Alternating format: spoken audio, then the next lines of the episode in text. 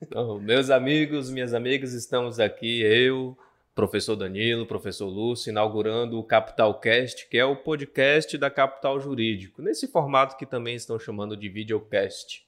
Então, a gente a proposta é com esse mais um novo projeto da Capital falar sobre direito, de um jeito extremamente acessível, trazendo convidados, conversando sobre temas específicos que são relativos a eles e vamos começar com nós três mesmo, né? Uhum. Falando sobre o projeto e sobre cada um de nós e as ideias que vierem. O podcast é assim mesmo, o que vier a gente vai encanando. É uma conversa, né? É. Vamos conversar um pouco. Compartilhar. É. Compartilhar.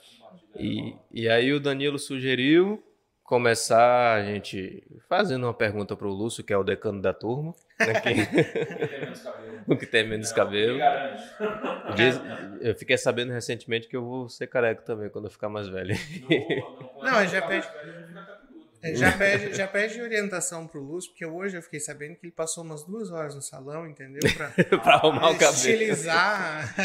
Depois eu tenho que fazer a limpeza de pele. Ah, não, é, não, isso aí. Lúcio, tem uma coisa que, que me gera curiosidade em você. É que antes de se formar em Direito, você já dava aula na faculdade, né? Como é que foi isso? É, na verdade eu já eu tinha uma experiência. Bom, primeiro, boa noite. Boa noite aos dois colegas aqui da mesa, boa noite a quem for ver, boa noite a quem tiver contato, boa noite a quem não tiver contato. Então, assim, um boa noite restrito, aberto. É, e também falar um pouquinho antes né, de responder pergunta de vocês, só da minha alegria. A alegria de estar aqui, de poder participar, a alegria de materializar uma, um anseio, uma, uma adequação de fazer da profissão algo realmente alegre e feliz. Que, e né, informal, aquilo tudo que a gente percebe que hoje talvez a gente precisa quebrar um pouco do gelo do direito, né, dessa, sim, sim. dessa, dessa excesso de formalidade. Aquele academicismo, né? Exato, exato, e perceber que o direito está perto da gente, né? Eu, ah, bom, né, o, a ideia, pelo menos, podcast tudo, tudo é, para mim é muito tocante. Né? Isso, é, na verdade, eu gostaria de ser a primeira coisa, de dizer que realmente é muito legal estar aqui, agora, nesse momento, e de tudo que a gente vai construir. Né? É, bom, com relação à pergunta de vocês, que pergunta foi mesmo? Você começou a. Como é que foi o início na, na docência na faculdade de Direito? Olha, né? na verdade, a primeira lembrança que eu, que eu tenho com relação à, aula, à docência, não veio da, necessariamente com, comigo do aula. Ou pelo menos uh, eu fiz magistério no segundo grau. O segundo grau já me diz que eu já sou mais antigo. Né? já, é, hoje já não é mais segundo grau, é, outra não, coisa. Não, não. É, mas naquela época, nos anos 90 do século passado, você tinha escolhas, né? Você fazia Sim. científico, você fazia o magistério e você fazia contabilidade. Na época, em Cruzeiro do Sul, eu fiz magistério. E dentro do magistério, é, eu tive várias oportunidades de poder fazer explicações. E eu me lembro que uma das primeiras que eu fiz, a irmã que me deu a oportunidade, era uma, era uma matéria chamada Didática do, do, do Estudo Social. Né? Da Didática dos Estudos Sociais, que era a matéria que tinha né, na época. E ela, depois que eu expliquei, ela falou: Você sabia que você poderia ser professor? E isso eu tinha uns 15 anos. Isso em Cruzeiro. Mas você, você é de Cruzeiro do eu Sul? Sou de Cruzeiro do Sul. Ah, nasci legal, Cruzeiro legal. Mas nasci e saí também, Uhum. né? Nasci e saí, depois eu volto adolescente. Faço, Que foi esse momento. Que foi esse momento, né? Que eu fiz o último ano na Escola São José, que é uma escola é, religiosa, e depois fui para outra escola religiosa, que é o Santa Terezinha. E lá no Santa Terezinha só tinha magistério. E Uhum. aí fiz o magistério. Passei três anos sem estudar matemática, sem estudar biologia, Nossa. sem estudar... O sonho de muita gente hoje, né? Sinal, foi isso que me direcionou para o direito. Essa ausência da matemática. Exato, exato. Porque é, eu não queria Uhum. área. Sim, não tinha, eu tinha uma ideia completamente deturpada. Né? Se eu me encontrasse com aquela pessoa daquela época, eu ia contar cada coisa que a pessoa daquela época não ia acreditar. né? E que bom, que bom, porque não respondeu aos meus preconceitos que eu tinha na época. Sim. Né? Mas com relação a, a, a, ao ensino, depois dessa experiência lá da, da- do segundo grau, é, na época de cursinho, eu dei aulas particulares de história. Então eu dava aula particular de história para amigos, para né, de uma forma. Eu sempre gostei de dar aula. Não, e é interessante porque essa, essa, essa proximidade com a história faz muito sentido, né, dentro do direito, porque toda a construção jurídica não deixa de ser um, muito, processo histórico. Muito. As coisas sempre se aglutinam. Isso é uma coisa bacana, né? Que eu, que eu, eu sempre observei e tive, sou muito grato na minha vida. O conhecimento ele se juntava. Uhum. Não, era, não havia. Eu, eu não existe conhecimento perdido, não né? Tem conhecimento perdido. Não que você aprende de alguma forma. Como eu passei dois anos de, de biologia, a princípio seria dois anos perdidos, né? Mas até hoje, volta e eu utilizo em alguma coisa naquela, naquela Ah, é. época. E Lá. outra, a união da biologia com o direito, nossa, olha o quanto é, isso capacita em termos de conhecimento e, e especi- é, especializa esse conhecimento. Falando, inclusive, em bioética e coisas do tipo, né? exato, exato. Hoje mesmo, eu, nós temos, temos uma experiência de um colega é, que foi aluno da- do ensino superior, né, da, da- da faculdade, que ele é, den- ele é dentista. Então, ele é dentista e advogado. Sendo dentista e advogado, hoje, olhando a página dele do Instagram, os produtos jurídicos que ele oferece, todos são ligados. Por exemplo, Sim. ele estava falando sobre a questão do. Se você não estiver satisfeito com o procedimento dentário, Uhum. ou. Como é que é aquele de. Harmonização facial? harmonização facial, Uhum. Né? Poxa, quem mais pode falar isso melhor do que Sim? Melhor do que sim. alguém da área É. específica. Eu sempre, eu, eu gosto muito da ideia de ter tido outra formação antes e os profissionais que eu vejo que são boas referências também têm outras, prof- eh, outras formações. Eh, Eu já conheço gente da administração, da odontologia também. Então tem muitas áreas. A contabilidade, que foi- é muito comum contabilidade parar no direito. Eu fiz contabilidade, um semestre de contabilidade. né? assim.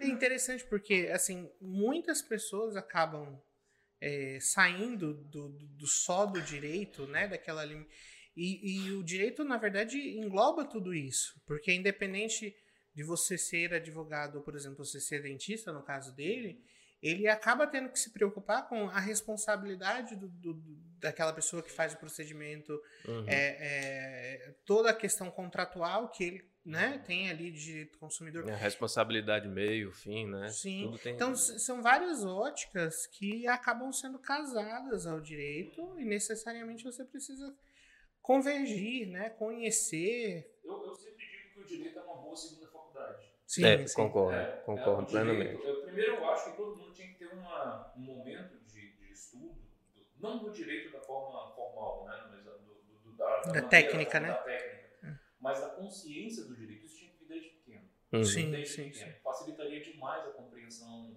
Estudar ali de maneira didática e lúdica as disposições do artigo 5 da Constituição Sim, com criancinhas de sim, 5 sim, anos, sim. 7 anos. Aí vai, vai amadurecendo o formato do, do Boa aprendizado. parte das né? pessoas tem uma dificuldade em formar um conceito de cidadania, por exemplo.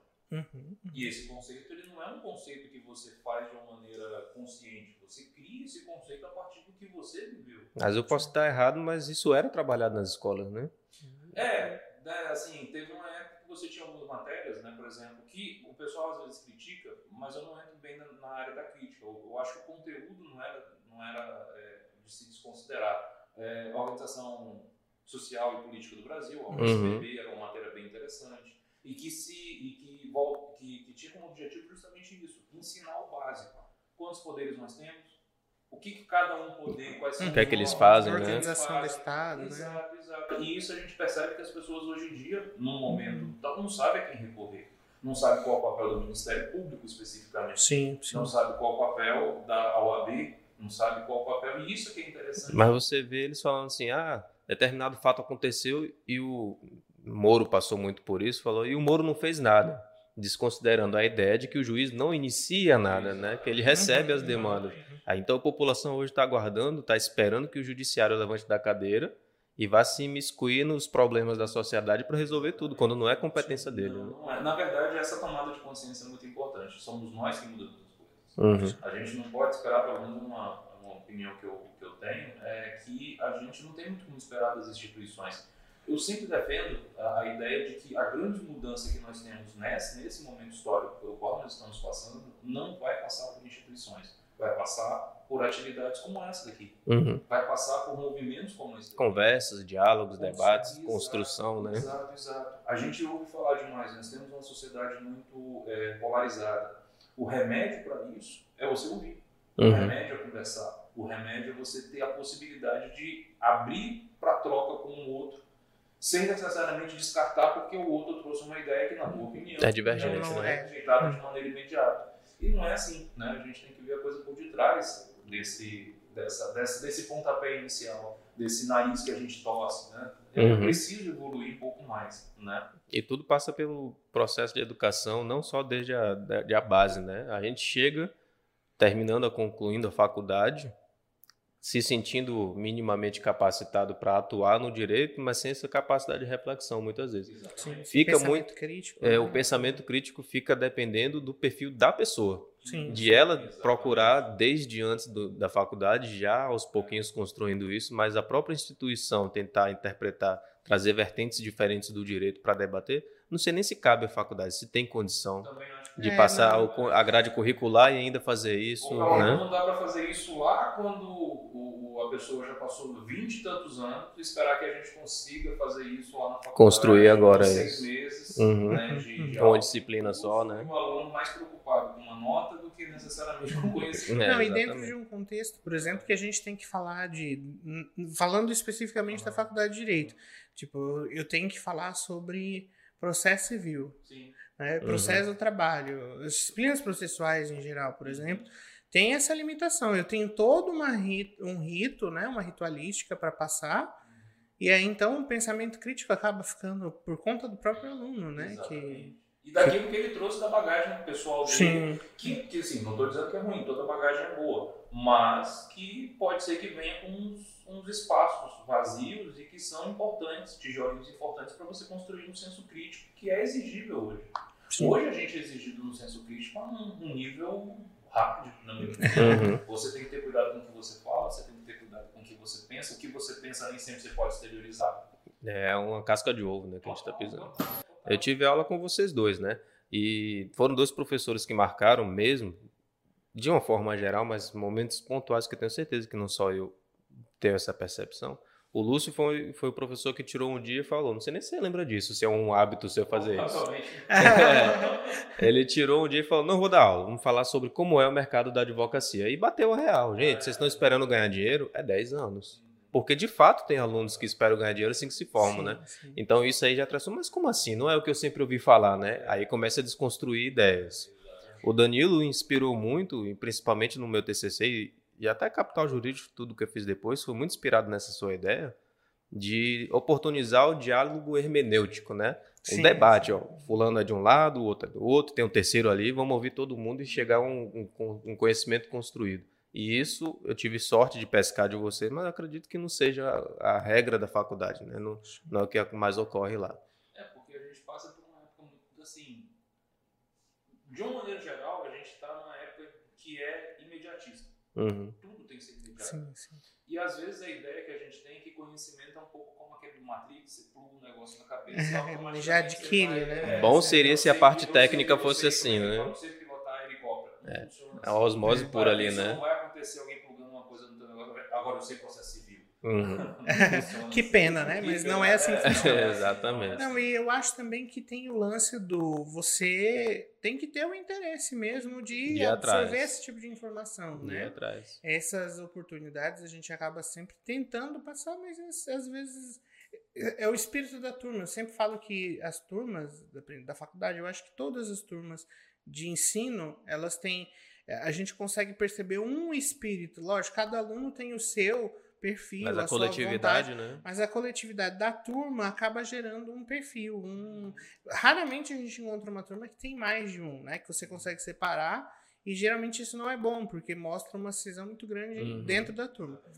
E às vezes o espírito da turma não é receptivo, né? A esse tipo de informação. A sua teve essa receptividade. Uhum. Sinal, né? E a demonstração foi que o, o Lúcio foi para, para ninfo e eu fui patrono da sua turma. Sim, exatamente. Então, é, é, não sei se foi o Leonardo que fez a, a botinha ali. Não, não foi eu, não. Foi. Eu acho, eu acredito que caso ela esteja nos assistindo, não tenho certeza também, mas talvez seja um mérito maior da Diana, que possa ter Ah, feito sim. uma interlocução aí, alguma coisa. Mas foi, teve uma eleição, de fato teve uma eleição, eu lembro, teve votações e foi democrático, digamos assim. É. Tem uma vantagem que eu acho bem legal, é assim, é, a gente muitas vezes fala desse imediatismo e tudo, mas tem, há uma sede de conhecimento. Isso Tem. é verdade. as pessoas, nós temos prova disso e a gente está aqui. Sim. O que, é, o que, na verdade, eu entendo que o que está acontecendo é que essa sede de conhecimento está dizendo, fala a minha língua. O público está dizendo, falem a minha língua. Não adianta vir com uma, um conhecimento envelopado, tudo Sim. fechadinho, mas que eu não vou conseguir entender. Uhum. Então, tudo bem, temos deficiências educacionais, sabemos disso, nós temos deficiências educacionais, mas isso não pode nos impedir de caminhar. Agora mesmo a gente está passando por um desafio muito grande. Essa época de pandemia criou um vácuo educacional considerável. A gente vai precisar recuperar isso lá na frente. Inclusive pessoas que não têm, não têm familiaridade com tecnologia estão apanhando.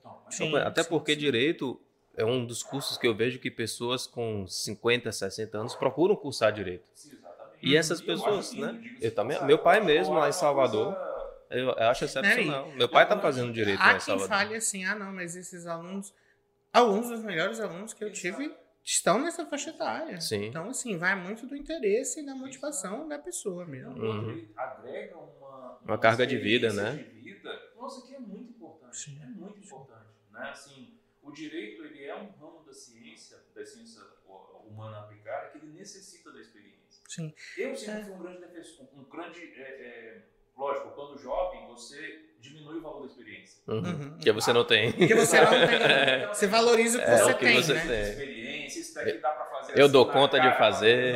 Idade é só um número. Idade é. é só um número e tal. E na verdade não é. A gente é. chega ali num determinado momento da vida que a gente fala. É, eu posso fazer 10 vezes esse caminho, mas se eu tiver experiência, a décima primeira sempre vai ser melhor do que as outras anteriores. Com toda certeza. Eu vejo, eu, hoje eu tô com. Tive a sorte e a, ajuda da coordenação da Pitágoras de poder ministrar aula só de direito trabalhista e eu vejo, por exemplo, você vai falar de rescisão de trabalho, né? É diferente você ver a reação do aluno de 18, 19 anos e do de 30, 40, 50 que já, Sim, passou, que já por passou, aquilo. É... Já teve experiência. É, eu, como professor de consumidor, tenho a mesma coisa. Exatamente. Eu vou falar de consórcio.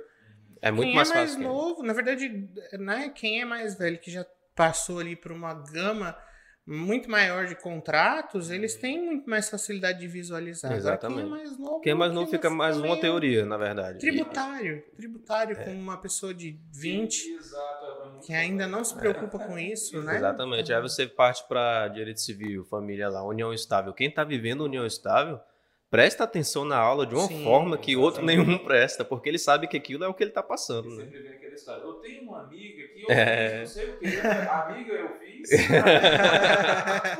Desse jeito. Então, assim, é, é, é, legal, tanto essas matérias é mais fácil, não são mais fáceis de você, pelo menos é mais interativo. Né? Bate mais com a vida das pessoas. Exato, né? exato. Agora, tributário realmente. Essa... Empresarial. Empresarial, Empresarial é puxado, né? Empresarial. Tributário eu lembro, foi um, foi um curso que me marcou muito.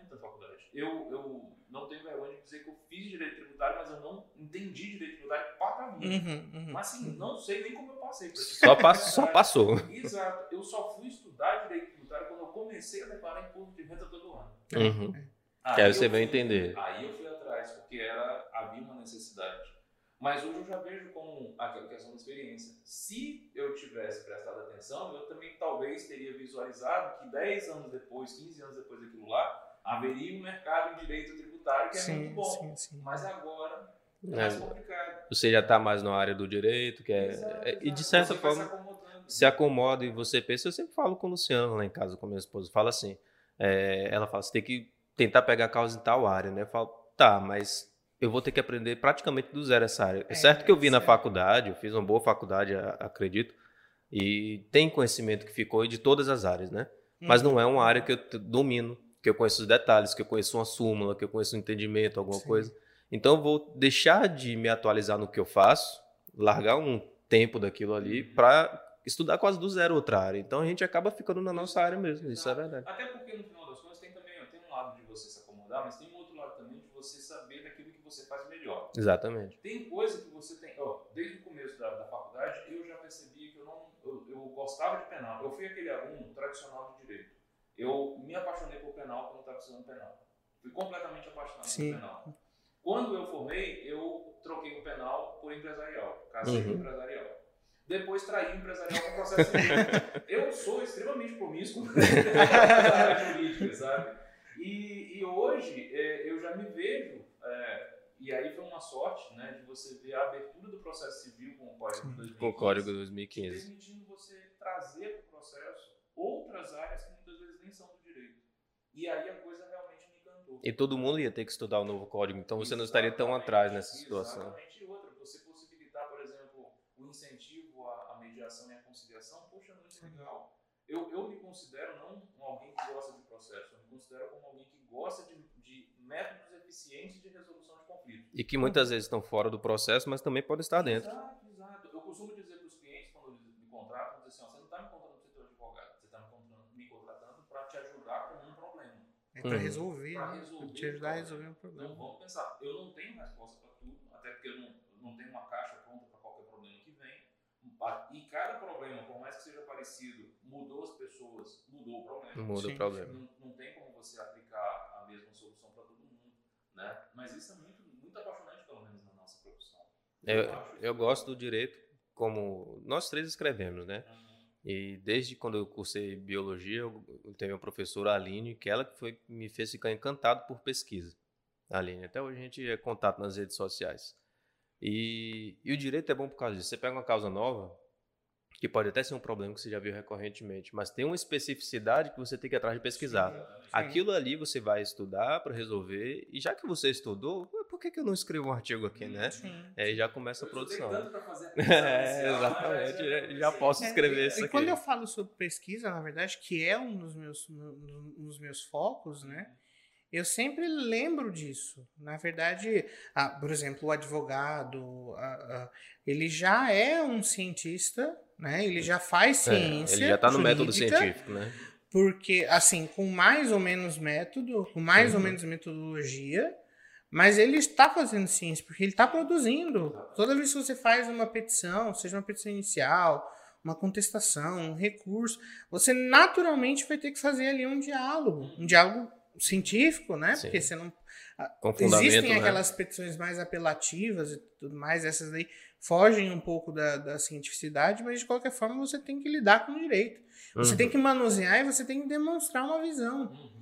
E isso é ciência, né? Total, Então, total. É, é, isso, isso, na verdade, assim, envolve.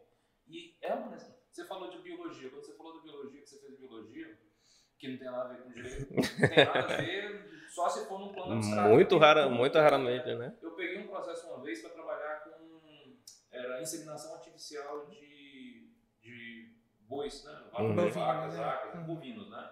E aí, nessa história, pensou que não estava eu estudando lá o que, é que são alelos, o que, é que são não sei Exatamente. Como funciona a inseminação artificial. Um livro, é, é, um livro é, de, de, de escola mesmo, tinha Uhum. que procurar os conceitos básicos para conseguir entender, porque eu não conseguiria explicar se eu não Exatamente. entendesse. Aí, Sim, aí sim. você vai, assim, eu sempre falo para os alunos, né? Ó, eles chegam sempre, serve botar o Wikipédia no trabalho? Não, não serve.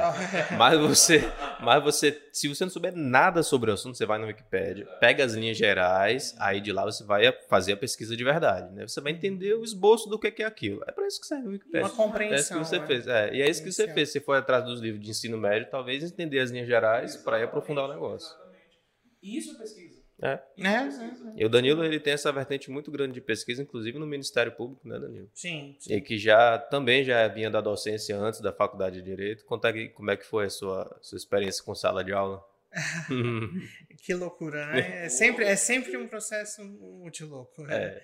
Mas é, na verdade, eu sou professor há mais tempo do que eu tenho de idade, basicamente. Eu, é, é, na verdade, eu, se dividir minha vida no meio, é a maior parte eu tô dando aula. Uhum. Eu comecei a dar aula com 15. E não, obviamente, na faculdade, mas em curso de idiomas, né? Eu era professor de inglês e fui professor de inglês por muito tempo. Inclusive Hoje na ainda- faculdade. Faculdade. É. Amigo. É, é, inclusive, assim, hoje eu ainda tenho, agora que eu, por conta de tempo, assim, eu tô limitando, mas eu dava aula de medicina, no curso de medicina de inglês que eles têm, Eles têm essa disciplina? né? tem, tem, e eu, sou- é, eu- esse semestre que eu não vou ser o professor, mas até o semestre passado eu ainda... Então, assim, porque eu tenho uma paixão muito grande, na verdade, por línguas, Por então línguas. foi a minha primeira presença de docência, assim. Assim, só para lembrar, eu altas vezes quando você foi meu aluno, eu também tive esse, esse privilégio de ter os dois como, alunos. Não entrega a idade, né? É, exato. Aí, aí vai, vai é, Já dá pra- É. idade, né? Do, do decano, decanato, é, né? tem- mas tem pouco tempo isso. Não, tem, não conta aí uns 10 anos. Não, Não, não, Tem não. tem Você não, foi. não. É, eu acho que foi 2010, mais ou menos. Foi, for professor. foi. É, É, 10, então, 12 é, anos, é, é, já é, tem uns exato. 12 anos. E, e eu entrava na sala de aula e estava lá o Danilo corrigindo as provas de inglês. De inglês das Então, turmas As dele. nossas primeiras conversas Sim, sim, sim. Né?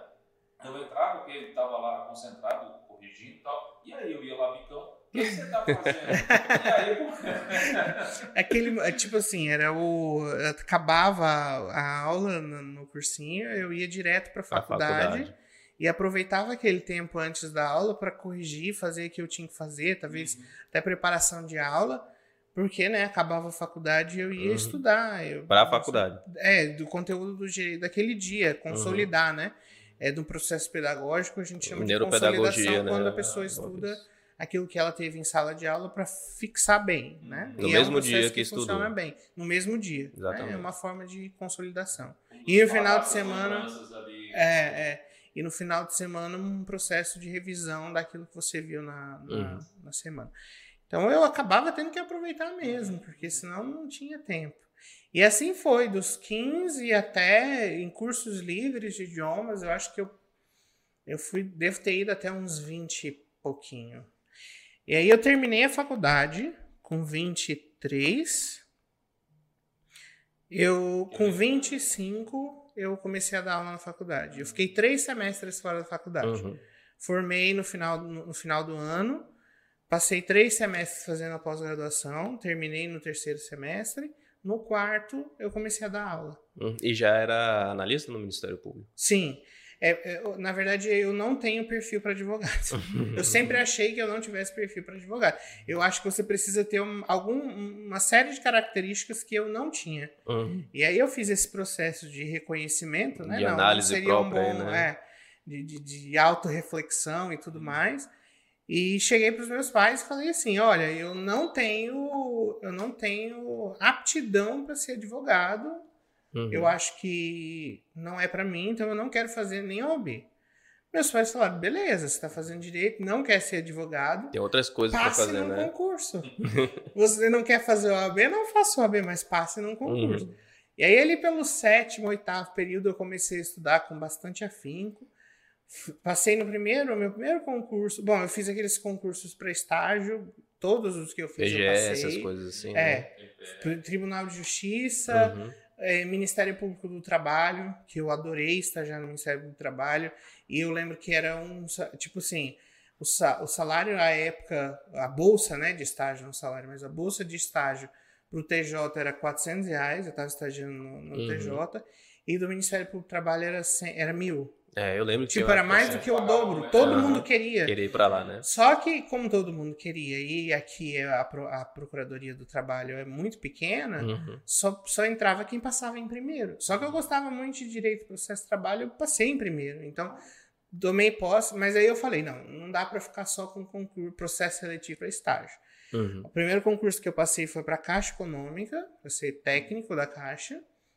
Uma loucura. Chegou a Eu- subir. Sim, fiquei um ano na Caixa Econômica ainda, o meu último ano de faculdade. Não dá tempo pra fazer nada, né? Foi, não, mas foi muito louco. E tipo assim, eu nunca fui uma pessoa, eu não gosto de banco. Uhum. Então, a primeira vez que eu entrei numa agência bancária foi para fazer minha conta, Uhum. porque eu precisava da conta para receber, Pra receber tipo, estágio. até mesmo as contas que eu tinha antes, eu tinha feito conta universitária. Ah, é tudo É, um dentro da faculdade. dentro da É, faculdade, aquele- né? Então aquelas eu campanhas, entrei né? mesmo numa agência para na iminência de começar a trabalhar e trabalhei e foi uma loucura completa. Trabalhei em eh, na, na parte de governo, né, do, Uhum. do banco, já porque eu dentro da faculdade de direito a gente acaba estudando muito essa parte. E aí também nesse período, na verdade pouco antes de fazer o, o concurso da, da, da Caixa, eu fiz o concurso do Ministério Público para analista. E, e passei dentro das Uhum. vagas. Demorou pra chamar? Não. E foi uma loucura, porque assim, eu lembro até hoje, o resultado saiu no começo do nono período. Uhum. E eu dentro das vagas. E eu pensando assim, meu E Deus, agora? se eles chamarem antes do final do ano, eu não consigo tomar posse. Uhum. Mas foi incrível, assim. Chegou em dezembro, eh, eh, um colega, né, que entrou junto com a gente na lista, impugnou o, o, o, concurso. Ganhou mais um tempo aí, né? É, o mandato de segurança dele foi tinha uma liminar, esse liminar foi deferido para suspender.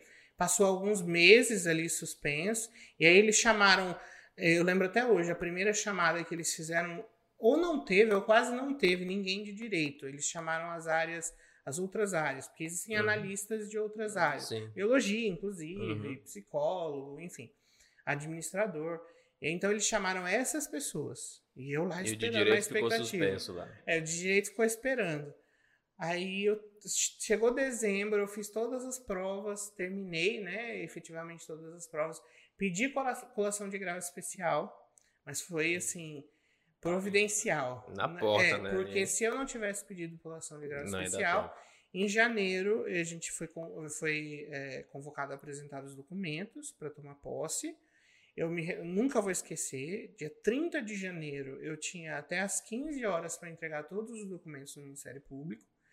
E 30 de janeiro daquele mesmo. 2014, ah, né? 30 de janeiro de 2014, às 19 horas era minha colação de grau. Olha aí. Então eu não teria conseguido fazer a colação, colar grau uhum. é, é, é, e apresentar os documentos, porque tinha aí uma janela de 4 horas. 30 de janeiro é uma data cabalística, né? Sim, sim, você sim. pegar dois, dois, dois eventos desses assim, é. na mesma data. Numa mesma data. E aí, assim.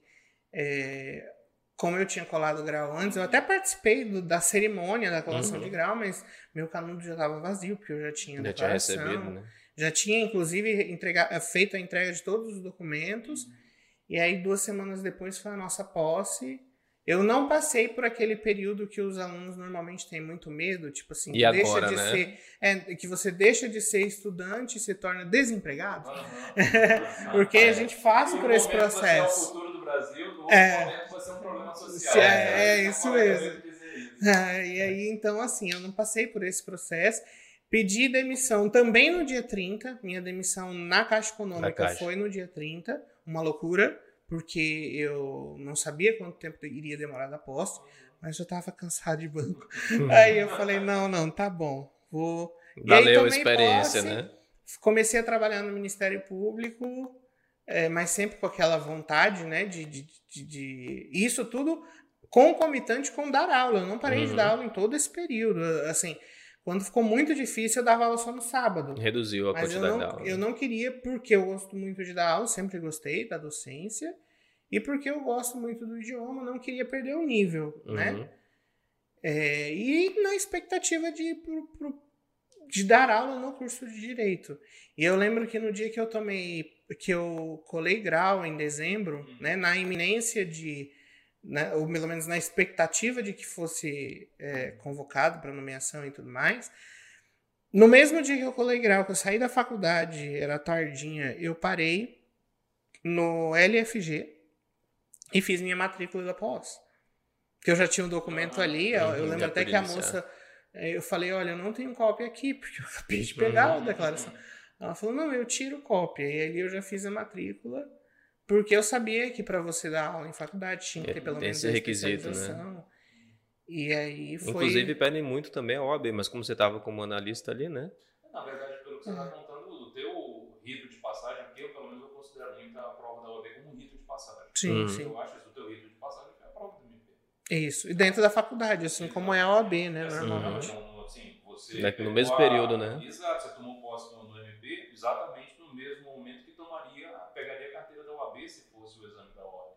Sim, né? sim, sim. Então, é, eu, eu gosto de pensar nesses, é, nessas, nessas conquistas como um rito de passagem. É importante. Eu sempre repito para os alunos, assim, ó, faça a prova da OAB. Mesmo que uhum. você vai advogar, no teu caso você não precisava, você já estava com a outra é, é impedido, né? caminhada. Mas se você não sabe muito o que fazer, faça a prova da OAB. É um instrumento que você tem na mão. Exato. É, não, e abre porta, né? É. Abre você, você se convence de que é capaz. De que é capaz. É. Porque esse é o grande faculdade. A autoestima, né? Exato. Todo mundo, qual é a frase que todo mundo fala quando termina a faculdade? Eu não sei nada. É. Muitas vezes é verdade. É. E assim, eu, é, infelizmente. Eu passei por e, isso. E assim, tem uma, um reconhecimento que a gente tem que fazer. A nossa hum. área tem essa limitação. Você termina a faculdade, você não é nada. Não é. É, Porque o exatamente. bacharel em direito, Não pode fazer praticamente nada. sem, um- sem ser nomeado para algum cargo, sem ter a OAB, ele fica extremamente É. limitado. Ele, ele fica, na verdade, Uma ou duas coisas que trabalho, pode fazer. né? Sim. Né? Fica dependendo de trabalhar sob a coordenação do outro advogado, como assistente Sim, dele, que sim. pode fazer, né? E aí sempre gera aquela coisa, puxa, poderia ser eu o advogado ali, né? Uhum, uhum. E, e- e realmente tem essa capacidade de ser. É? O que muitas, o que muitas vezes falta é, de fato, é essa ideia da pessoa eh, entender do, do, do acadêmico, entender, não, nós temos um milhão de advogados no Brasil. Uhum. Nós temos 3 milhões que são, fizeram curso de direito, mas que não, não tomaram nenhum caminho. Uhum, uhum. E não é dizer que o pessoal não sabe, não tem capacidade, não, não é isso. É que às vezes falta de fato uma, um pouquinho mais de, de auto, digamos assim. De confiança em si de, mesmo, de né? autoconfiança, de, de, de, de querer perseverar. Faltou um pouco, às vezes, de conquista antes. É, ixi, eu tantas vezes que entrei em. Aqui não tem muita livraria, né? Acho que tem a, a Painha ali. Mas quando tava fora, em Salvador, de férias, eu entrei em livraria, eu olhava a seção de direito assim, gente, não sei nada disso, cara. eu não sei pra onde vai nada disso. existia, É, né? e aí isso fica mesmo, é evidente. Aí você começa a conversar, começa a ouvir as coisas e ver assim, poxa, fulano tá mencionando algum processo, eu acho que eu ficaria perdido no meio desse processo. Isso a gente tem quando tá no final da faculdade. E é engraçado porque a gente não percebe o quanto grandioso isso é. Porque é muito legal quando você realmente chega num ponto em que você diz, eu não sei nada, você talvez está num ponto mais verdadeiro do ponto de vista. Agora você tem uma pedra firme para poder pisar É o, é o argumento socrático, né? Eu Exatamente. não sei nada, não sei portanto, nada. posso saber tudo ao mesmo tempo. Exatamente. Então daqui eu só tenho que ganhar. Uhum. E isso é muito bacana, porque é, você pode fazer N coisas, mas nem tudo você vai fazer. Você Sim. não vai fazer tudo. Tem muito caminho para seguir. Fala assim, ah, o direito tem um leque, tem, tá circulando muito esse meme na internet. Recém-formado falando, procurando o leque de opções que tem no direito. Mas de fato tem um leque de opções, mas não significa que também seja um caminho dado, fácil, né? Sim, sim. Na verdade, assim, não é um leque. é, E aí é a questão da, do meme, né? Do porquê que é um meme. Na verdade, você precisa entender que não é um leque que você vai jogar um. Eh, Sei lá, você vai jogar uma bolinha onde cair é o que você vai. Que você só vai Na lá verdade, puxar um você fichinha tem que e escolher assumir. um, um- um- um das- uma das ramificações do leque, se especializar nisso. E fazer o caminho, né? É, e fazer o seu caminho. E o né? que é difícil é porque fazer isso precisa se conhecer um pouco. É, é. Esse é, isso é uma dificuldade. E eu acho, Lúcio, inclusive, que o- é, o fato de nós termos alunos, às vezes, que são aqueles que terminaram a faculdade, apesar de. Eu- eu- terminaram o ensino médio e entraram na faculdade, apesar de eu mesmo ter feito isso, Uhum. é, a- gente tem o problema de que, assim, ele tem que fazer uma decisão de vida. Que não tá Ali pronto naquele para fazer processo. ali, né?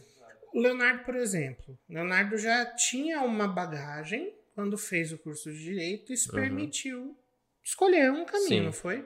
Como é que foi esse processo, assim, de... Eu, eu fiz esses dois anos de licenciatura. Eu vim da Bahia pro Acre, muito embora a Você família. Sou baiano. Ah, não parece, mas sou. Eu vim da Bahia pro Acre, a Te família. falta melanina. Me falta melanina. A família da minha mãe é daqui, então eu sempre estava aqui de férias. Tinha uma época que todas as férias de final do ano era aqui, quando criança, né? E aí fui maturando essa ideia de, ah, vamos morar no Acre um dia. Minha mãe botou isso na nossa cabeça. E um dia eu perguntei para ela, eu quero estudar biologia, onde é que eu estudo? "É, no meio da Amazônia. Ela falou, né, lá no Acre. Aí pronto, aí virou meta de vida, vim fazer biologia aqui e eu fiz. Dois, Quantos anos você veio? 17. Esse ano Já fez... formado em ensino médio. Não, eu fiz o terceiro ano aqui, só o Ah, terceiro ano. Mas nunca tinha vindo antes. Sim. 17 anos a... foi a primeira vez que você veio? Você Não, não, sempre vim pra cá. Não faço ideia de quantas férias eu tirei aqui. Ah. Era muito comum. Tipo, é E- engraçado, né? O povo sai daqui pra ir pra... É, eu fiz o caminho, fiz o caminho inverso, exatamente. E esse ano fez a metade, fez, comemorou assim, metade da vida lá, metade da vida aqui. Eu tô no meio do caminho, exatamente.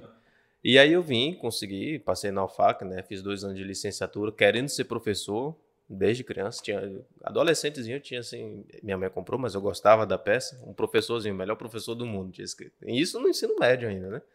E, e foi. Aí dois anos de, de biologia, eu trabalhando numa empresa. O chefe chegou e falou assim: Olha, a gente precisa fazer o, o uniforme daqui, né? Da empresa, era empresa nova. E eu já trabalhava com fotografia. Já era fotógrafo, então mexia no Photoshop para editar as fotos. Falei, não, deixa que eu faça esse negócio aqui, né? E daí foi, né? Começando a estudar marketing, marketing, falei, eu gostei desse negócio aqui. e aí eu virei para meu chefe e falei, onde é que eu estudo marketing? Ele, lá no Norte tem publicidade. Aí fui, e o que você aprender lá pode aplicar aqui, ou seja, seu laboratório, sabe? e aí deu o caminho, já era. Aí eu cursei publicidade, dois anos depois, parado já, sem faculdade, depois da faculdade de publicidade, eu falei, vou estudar mais alguma coisa. Fiquei em dúvida, psicologia, arquitetura, direito. Tudo a ver com tudo, né? é porque a gente é polivalente, a gente tem diversos sim, gostos. O Danilo sim. adora idiomas, direito, adora lecionar, adora culinária, né? E tem muitas eu coisas que a gente gosta. psicologia. Eu não fiz psicologia, eu fiz direito por conta de uma pressão durante a minha mãe. Obrigado, mãe, por sinal. E até, tanto é que as Nada contra a psicologia, mas é. tipo, sim, se encontrou no direito. E, mas é na atividade dele, ele aplica ideias da psicologia. Sim, né? sim. Eu sempre acabei, na verdade, estudando psicologia com uma forma espontânea. Uhum. Não, e é aquele lance, né? Se um dia der na telha sobrar dinheiro e tempo. É, por que não, né? E aí eu fiz. decidi por direito. Gosto igualmente das três áreas, talvez arquitetura menos, mas eu gosto. Eu decidi como? Não tenho dinheiro. Eu vou para uma faculdade que eu não preciso comprar livro, que eu não preciso comprar equipamento, não preciso comprar material, porque eu pensei, ó, a faculdade de Direito, a Uninorte tem uma, tem uma biblioteca maravilhosa, acho que é a melhor do estado, né? Então é lá. Porque o que eu precisar, eu tá lá na biblioteca, vou atrás do livro e fiz a faculdade inteira com livro de biblioteca, da biblioteca mesmo. E me encantei no, na, na, faculdade toda, né? Não fechei minhas portas para nada. Eu falei assim, eu não sei o que é que de acho vai aparecer na minha frente lá, então vou me preparar para tudo que puder aparecer, né? E a OAB sempre foi essa intenção. E vou pegar a OAB porque é um instrumento, é uma possibilidade, né? E até hoje assim, estou como advogado, estou cada vez mais apaixonado por ser advogado, mas um caminho novo que surgir também não vou fechar o olho a ele. É porque na verdade é aquela pergunta, né, assim que eu acho que é importante para quem faz direito. Como é que eu vou atuar no conflito? Uhum. Exatamente. Porque assim, é o que eu, eu, sempre bati nessa tecla. Uma, quem escolheu direito escolheu mexer com conflito. Problema dos outros, Exato. mas é problema. Outra, vai mexer com pessoas. É. Eu, eu, eu sempre venho dizendo assim, se você é daquele tipo que prefere mexer com gado, mexer com pessoas, não faça direito. Vai mexer zootecnia. Vai para veterinária. É, veterinária, alguma é. coisa dessa, dessa natureza. Porque é, tudo que a gente faz é relacionado com conflito. Se você é delegado, você prende alguém em conflito. Se você é, é, é promotor, você vai acusar alguém. Não, a verdade é que se a, sociedade fosse pacificada, a gente não precisaria existir. Não precisaria. A norma estaria lá e ela seria seguida, todo mundo se respeitando, o advogado não tem necessidade. Exato. Só que como isso não acontece, muito pelo contrário. Muito pelo é. contrário. E a gente hoje, na verdade, está numa sociedade cada vez mais conflituosa. Mais. O papel do. Eu não, eu não, eu não isolo só o advogado, mas o, hoje o estudante colocando o estudante não só como aquele que está. Sentido amplo, né? Sentido amplo, aquele que uhum. gosta. Da mesma forma que tem é, nós que gostamos de estudar outras matérias, tem muita gente também que faz Sim. arquitetura e estuda. E gosta de entusiastas, né? São os entusiastas. Exato, exato. E isso é muito bacana porque é a percepção muitas vezes de quem não é da, da ciência que faz com que a coisa até melhore, que faz com que a coisa possa caminhar para outros lados.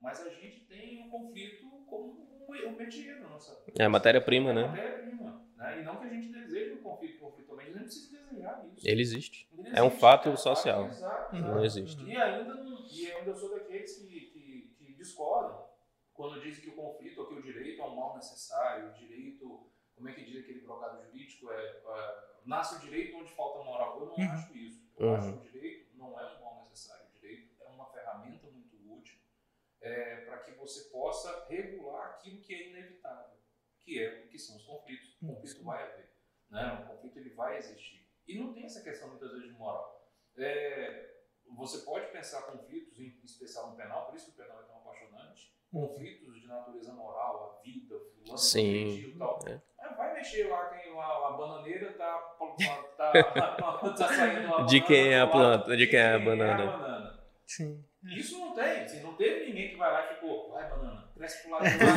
lado. cai aí, banana, é. cai. Assim, a coisa acontece, né? As opiniões, as divergências e tal. E aí vem talvez a grande mudança que eu vejo na nossa ciência, que é essa mudança de postura é, de deixar um pouco essa questão do conflito adversarial e dizer, olha, beleza, mas se a gente fosse matar, não vai dar muito certo. Uhum, é pior. É pior. É. Então, vamos tentar resolver isso aqui. É, não se resolve um conflito com outro conflito. Não, não se resolve. Essa é a realidade. É.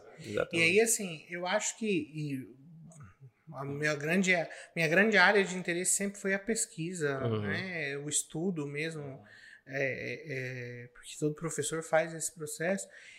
E hoje eu vejo que, como a gente trabalha com resolução, de- com solução de conflitos, necessariamente a gente precisa fazer um processo reflexivo anterior para que a gente tenta, tente resolver o conflito da melhor forma possível, para não criar um outro conflito. Digamos, porque é muito conflitos comum. decorrentes do original, né? É, não. E assim, a gente fala muito em judicialização, lógico. Uhum. A gente, é, o carro-chefe do direito acaba sendo, é, apesar de que está mudando, mas ainda é, ainda continuará E vai demorar muito um pra- tempo. É, ju- a judicialização da questão. Mas muito, é muito comum é, que você saia, você tenha o término do processo, né? Sem considerar Satisfeito, recurso, mas tem lá a sentença e você tem um outro conflito. Tá, mas eu vou cumprir isso como? Uhum. Ou pior, né? Eu não quero cumprir isso. Eu não entendo por que eu tenho que cumprir isso. É, eu, ainda se ouve muito falar, e na época da Lava Jato se ouvia os políticos falando isso assim, não, eu respeito a decisão, mas não vou cumprir. É, não concordo com ela, não vou cumprir. É, vou Tipo, Pronto, então, assim, era muito isso. Era um conflito de que fulano roubou ciclano, mas É. aí agora eu tenho o conflito de que ciclano, é, é, é, fulano não quer cumprir a pena que foi É, imposta, e aí, quando lá. os meios coercitivos começam a pressionar e falam, "Ô, também não é bem assim, né? Vamos resolver aqui. É aquela história, assim, a flexibilização, quando é pra mim, ela é bem-vinda. É. Quando é pros outros, ela é- tem que ser rechaçada. Isso, Exatamente. Na verdade, não é bem assim. A- a- é- esse, talvez seja o segredo o que eu vejo, não é só do direito. O direito é uma das ferramentas para isso, a, a- né, a resolução de conflitos. Mas o que a gente tem hoje mesmo é uma necessidade de se entender. Uhum. Isso é uma necessidade muito maior do que a necessidade de fazer com que uma opinião seja defendida e se sobressaia ou se sobreponha às outras. Hum, A gente tem uma necessidade hoje de talvez é, começar a dialogar de uma forma realmente mais construtiva. Porque senão a gente não consegue, constru- a gente não faz nada. Sim. Se a gente for realmente aquela história do olho por olho e dente por dente, vai todo mundo ficar banguela. Todo né? mundo banguela é cego, não é Todo verdade? mundo banguela e cego. Né? Então, assim, não dá. Eu não quero ficar banguela, eu não quero ficar cego. E a gente escolhi trabalhar com quem está querendo ficar banguela e cego. Então é preciso que você "Ô, Calma aí, é né? ruim perder um olho, cara. E é ruim ter que usar dentadura. Você mora no ar, você não vai poder comer farinha dura. Então, assim, vamos, vamos prevenir isso, vamos tentar. E as pessoas eu começo a perceber hoje que elas estão realmente materializando aquela ideia que, que geralmente diz: eu quero paz, não quero ter. Eu, quero, eu prefiro ter paz do que necessariamente mostrar que eu tenho razão. Razão. Sim. Exato. E não é que a pessoa vai abrir mão da razão Uhum. a discussão vai estar lá, os entendimentos vai estar lá e vão ser procurados. Agora, não dá, a gente está tendo cada ano, como vocês estavam falando, um nível de judicialização absurdo. Sim. né? Nós temos um processo para cada duas pessoas no Brasil. Sim. Muita coisa. E- Uhum. E, aí vem até uma outra incoerência. Como o mercado de advocacia pode estar ruim Com tanta se o demanda. mercado de conflito está bom? É verdade. Não tem, não dá. A conta não fecha. Tem alguma Uhum. coisa estranha. E não adianta achar que dizendo que está um ou outro advogado, porque tem limites. Por mais que você tenha grandes escritórios, mas existem limites. Sim, eles não pegam tudo, a verdade é essa. Até no, numa- no mercado como acriano, eu acredito que a gente tenha bons e grandes escritórios para cá. Mas eles não, não, não dão vazão a tudo que acontece. Até porque não é todo o perfil de público que eles atendem também. Sim, sim. E hoje eu estava conversando com uma colega, a doutora Renata, que eu advogo na, área trabalhista, principalmente, e muitos, eles são muito, muito humildes, a maioria das vezes, muito simples. E quando eles veem, isso eu via quando eu trabalhava só com marketing, quando eles veem um escritório muito arrumado, às vezes eles nem querem ir, porque eles falam, não tem dinheiro para pagar isso. É verdade. Acontece no mercado comercial por aí mesmo. Uma pessoa humilde vê uma empresa muito arrumada, com logo muito bem feito, e fala: essa empresa não é para mim, vou na mais popularzinha. Uhum. Então tem para todo mundo. Ao mesmo tempo, tem os que vão procurar. Eu quero o melhor, eu quero o maior, eu quero que tenha o melhor escritório. E é isso, é natural. O mercado é esse mesmo. Né? Eu gosto muito da ideia, pelo menos assim, eu, eu me pauto muito nessa, nessa linha. Eu gosto realmente da ideia de talvez conseguir é, fazer com que as pessoas é, tenham um acesso a um serviço jurídico realmente de qualidade. Isso eu vejo muito aqui no Acre, muito mesmo, sabe? Tudo, e isso eu, eu vejo praticamente em todos os escritórios, dos menores aos maiores. Essa questão dessa seletividade aqui no Acre ainda não, não é tanto assim. O pessoal realmente veste a camisa, vai lá. Até porque muitas vezes esses os escritórios maiores eles têm a, a possibilidade material de fazer certas coisas que às vezes o autônomo não tem. Sim, com certeza. Eu mesmo tenho limitações. Eu Uhum. trabalho sozinho, tenho limitações. Tem coisas que realmente não dá. Se você for pegar uma. é, o jurídico de uma empresa grande, Não dá conta. não dá conta, você simplesmente não dá conta. Ou então você vai largar tudo para fazer só aquilo lá. E às vezes, não, às vezes não, na grande maioria das vezes não. Você não vai largar 20 clientes para ter um, porque se você Exatamente. perdeu um, perdeu tudo. Isso é uma outra escolha profissional de, de vida profissional que, que o pessoal, que quem é no direito tem que fazer. O que, que eu vou fazer? Eu vou para uma advocacia corporativa, eu vou para uma advocacia autônoma. Eu, para mim, eu sempre, eu, por mais que eu sempre é, é, tenha visto a advocacia como um futuro, eu sempre percebi que eu me enquadrava melhor na advocacia autônoma. Uhum. É, a- a- quando eu trabalhei no, no serviço público, no, no Ministério Público, eu trabalhei também lá durante sete anos, antes de começar a advogar, eu percebia que a institucionalização, ela, para o meu tipo de trabalho, ela não rendia da forma que deveria render. Ingessa e não te deixa satisfeito. Exatamente. E aí você fica com aquela coisa, sabe? Às vezes dá certo o resultado, você chega lá, mas você fica com aqueles, aquele gosto rançoso meio na boca. O que está faltando? Uhum. O que que tá tal? E, e dentro da, da, da, da advocacia autônoma, eu me encontrei dentro desse aspecto, né?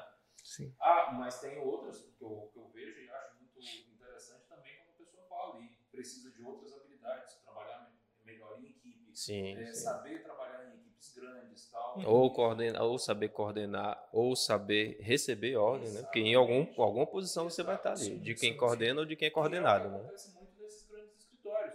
Aquela pessoa que está à frente, geralmente já está ali é, planejando, arquitetando. Com a visão mais ampla do processo. ampla, que implica necessariamente um conhecimento de experiência fenomenal. Uhum. Sim, fenomenal. Porque assim, você é, gerenciar uma atividade de grande porte, é, é, principalmente lidando com conflitos, nossa, você tem que realmente ter uma visão de águia. Uhum, uhum. Coisa que eu tenho que admitir. Tem, não é tem que ter, tem que ter, enxergar lá na frente, né? Total, total. E outra, você enxergar lá na frente, mas saber enxergar o que está acontecendo aqui do teu lado. Uhum. Entender para onde o mercado vai, o que está surgindo. É uma função estrategista, essa é a verdade. Total, total, É, total. não é toa que passam pra gente na faculdade, a gente estuda o livro, eu li três vezes porque eu go- gosto muito. É Arte da Guerra, Sun Tzu. A gente pode usar. Pensei que você ia falar do caso dos exploradores de. Não. Também, também. Então, Sun Tzu é para isso, para ensinar a gente, se não coordenar um escritório, algum outro projeto jurídico, porque a sua carreira jurídica solo é um projeto jurídico. Exatamente. Né? Você está em um momento e você está imaginando que quer chegar em algum lugar, em determinado tempo você quer estar lá, então tem que ter um planejamento, uma organização. E, e, e ter uma, digamos assim, as pessoas gostam de falar isso de sonho, né? Assim, Uhum. Eu não gosto muito dessa, dessa ideia, porque o sonho ele passa uma coisa meio irreal. Sim. Uhum. E eu acho que os objetivos eles são muito palpáveis, eles não são tão irreais assim. Às vezes o que a gente vai é caminhar sem saber direitinho para onde está indo, mas você sabe o rumo. Uhum. Nós somos um exemplo. Né? O, o- você já estava aqui eh, trabalhando, já tinha mais de anos dentro da formação de uma revista, eh, mexendo com, com conhecimento, fomentando conhecimento.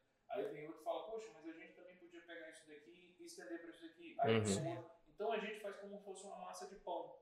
E é muito bacana, porque aí são muitas mãos construindo. É Sim. uma coisa vai se abrindo, vai se abrindo, uma mão chama a outra, uma... a massa tende a ficar muito boa. Você não sabe que- qual bolo que vai dar lá na É. frente, você não sabe que tipo de pão que vai dar, mas que você vai dar alguma coisa, que você tem aquela história de se eu plantar isso daqui, vai dar isso daqui. Você sabe que está seguindo um caminho que não é tão cego assim, né? Você tem uma Você fundamentação. tem pelo menos uma direção, né? Sim, sim. Você planejou minimamente para saber. Eu tô aqui e tem essas ideias legais para executar. Vou executar dessas maneiras e vamos torcer para que chegue no melhor lugar. Sim. No meio do caminho tudo muda. Quando a gente, quando eu comecei a capital jurídico, não esperava ter um podcast. Uhum. Não tinha nem investido nada nesse sentido. Na Aí no verdade- meio do caminho as oportunidades foram aparecendo e cas- casava com a essência do que estava fazendo a gente. É até interessante, é uma história que eu acho muito legal. Como é que foi a ideia, inclusive, da capital? Ela nasceu na faculdade, depois da faculdade? Ela nasceu na faculdade. Essa professora que eu mencionei, a Aline, que é de pedagogia na, na UFAC, na aula lá há mais de 10 anos na UFAC. Uhum. Em tudo quanto é curso de, de licenciatura, ela está lá no meio. Né?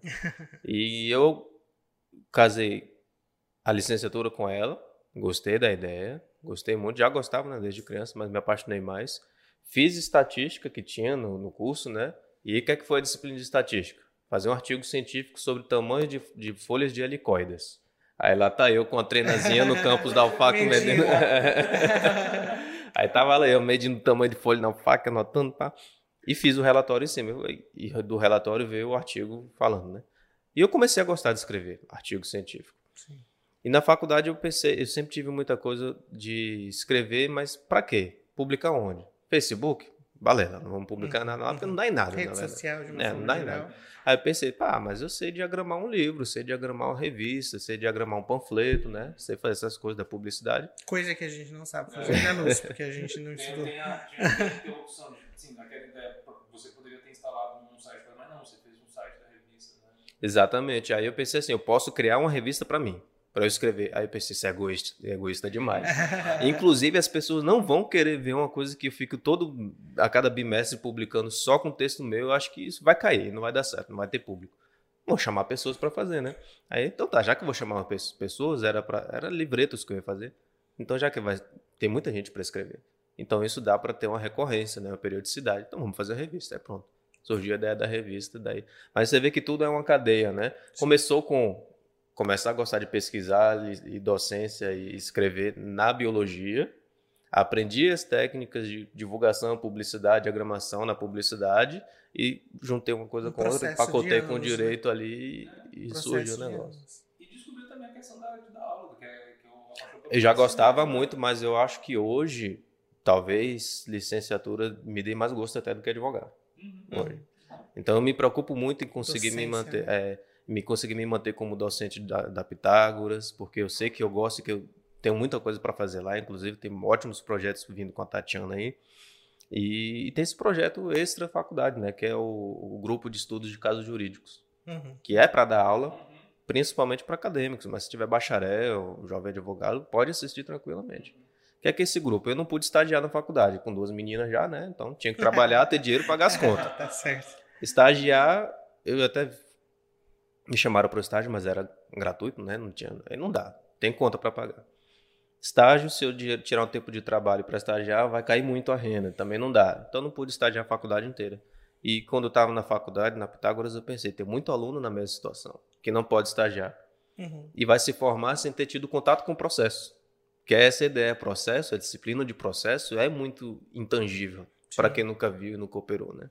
Quem eu é- falo muito sobre isso, É, inclusive. exatamente. Como processualista, eu, eu digo que é a disciplina, o, o grupo de disciplinas mais ingrato da faculdade, porque exige que você pense como um advogado, juiz, promotor, enfim, Sem nunca ter público, feito nada disso. sendo que você não pega, na maioria das 90% dos alunos nunca nem pegou num processo. É, né? exatamente, você vai explicar recurso especial, condições de recurso especial, Sim, né? sim. E, e sendo que a pessoa não consegue imaginar a, pessoa, a petição inicial. É.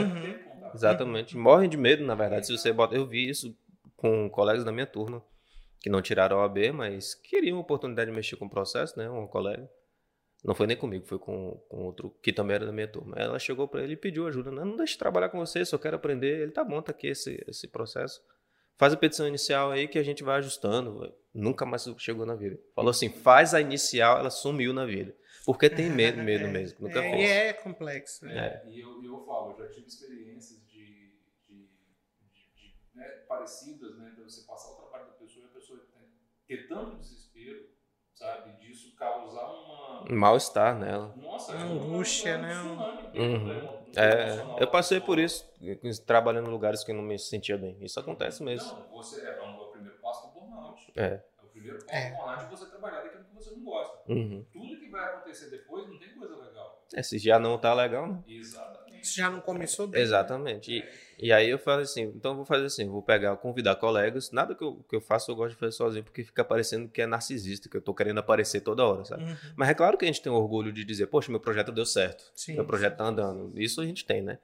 Mas soma muito mais, até perante o público, você ter uma união de pessoas.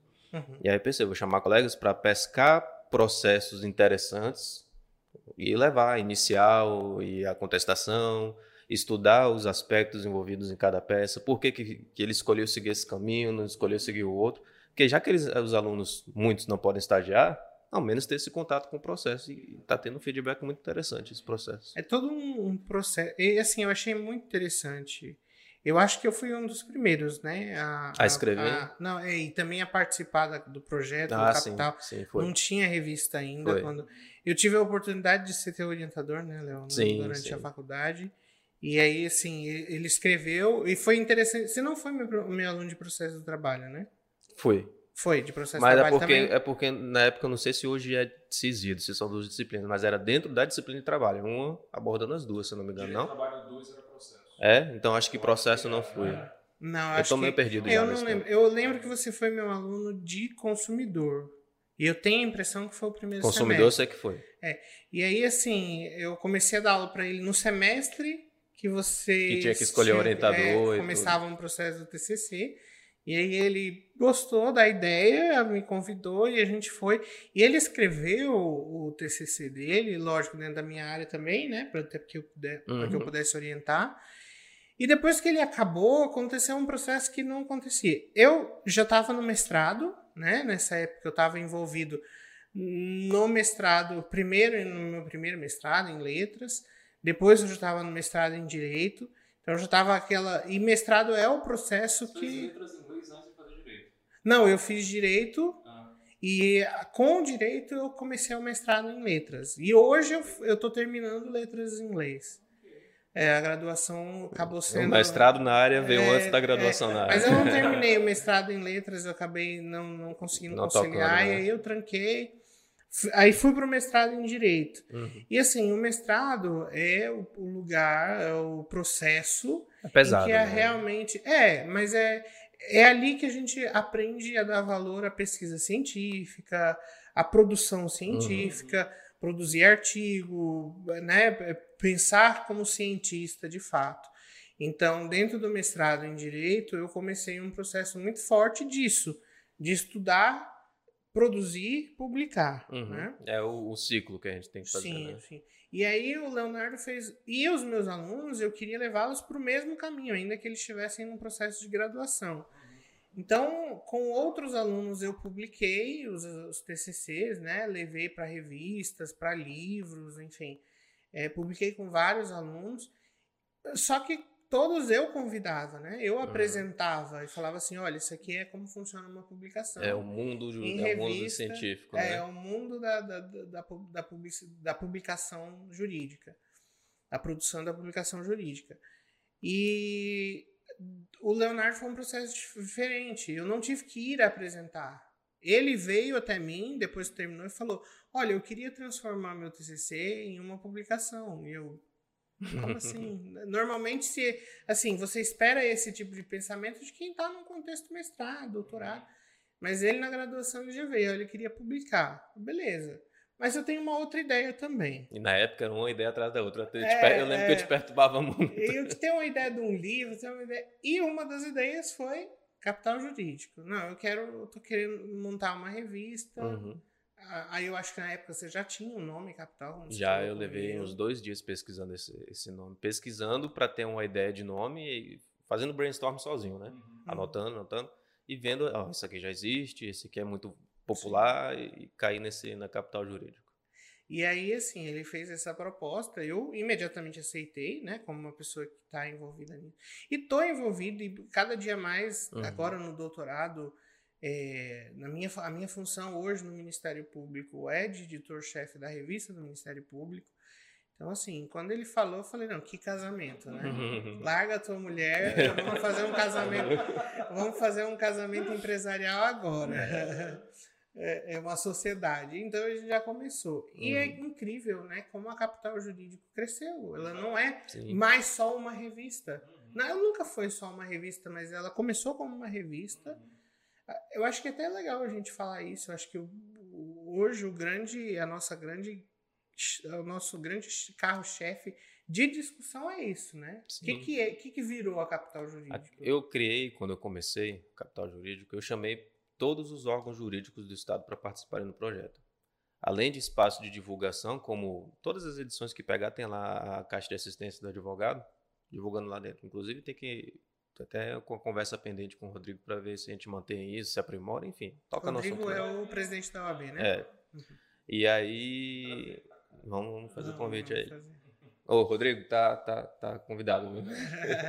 tá convocado. Tá Deixa convocado. eu, deixa eu voltar para essa Na- tela aqui. na- né, no- do alto da nossa pedância, você está convocado. E não aí, não resposta. E só a OAB compareceu. Assim, falou: vamos participar, vamos participar e tá aí. Todos os órgãos teriam, além de espaço de divulgação, três artigos para eles, né? Assim, tá aqui, convida toda a edição, três autores da escolha de vocês, do quadro de vocês, escrever e publicar aqui. A OAB hoje é parceira de ponta a ponta, desde começar ela tá. Com três artigos em cada edição, acho que uma entrou dois só, e a Caixa de Assistência participando. E eu botei na cabeça assim, cara, se eu fizer três edições, tá bom. Dei por satisfeito. Deu certo, vi que é um negócio legal e fez um ano. fez um ano, acho que a gente está indo para a sétima edição, não lembro de cabeça. Fez um ano, a gente fez o evento de comemoração do final do ano, né, com a premiação do, dos três melhores artigos. Tá pendente para sair nesse mês, eu acredito. A edição especial que não saiu dos 10 melhores artigos do ano passado. É bom colocar nesse começo de ano. E foi desenvolvendo. Superou minha expectativa de três meses, né? Fez o ano inteiro, de três edições, fez o ano inteiro, fez seis, sete edições. E aí a gente vai vendo o quê? Dá para fazer mais.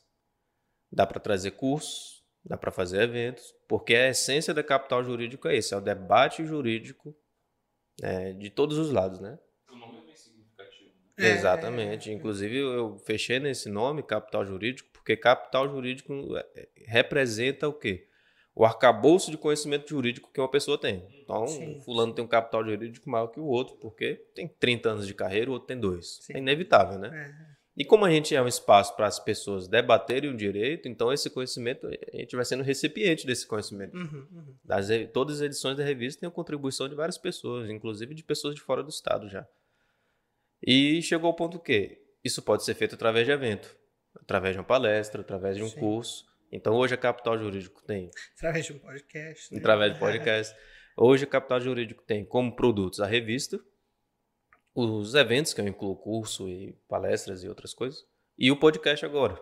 Né? O podcast é a essência do debate jurídico. Sim. É aqui que as pessoas vão vir realmente tete a tete e conversar, duas opiniões diferentes, com todo o respeito que tem que ter no diálogo e chegar a um denominador ou não, mas pelo menos vão se expressar e o público ali vai, vai se afinar mais com um, se afinar mais com outro.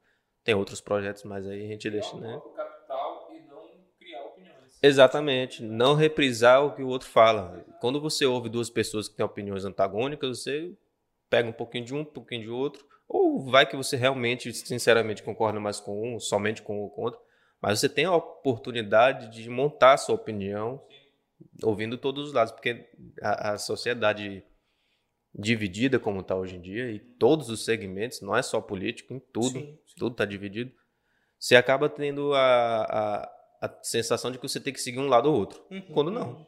Exatamente. Quando não é assim. Eu... Você tem que escolher uma turma ou outra.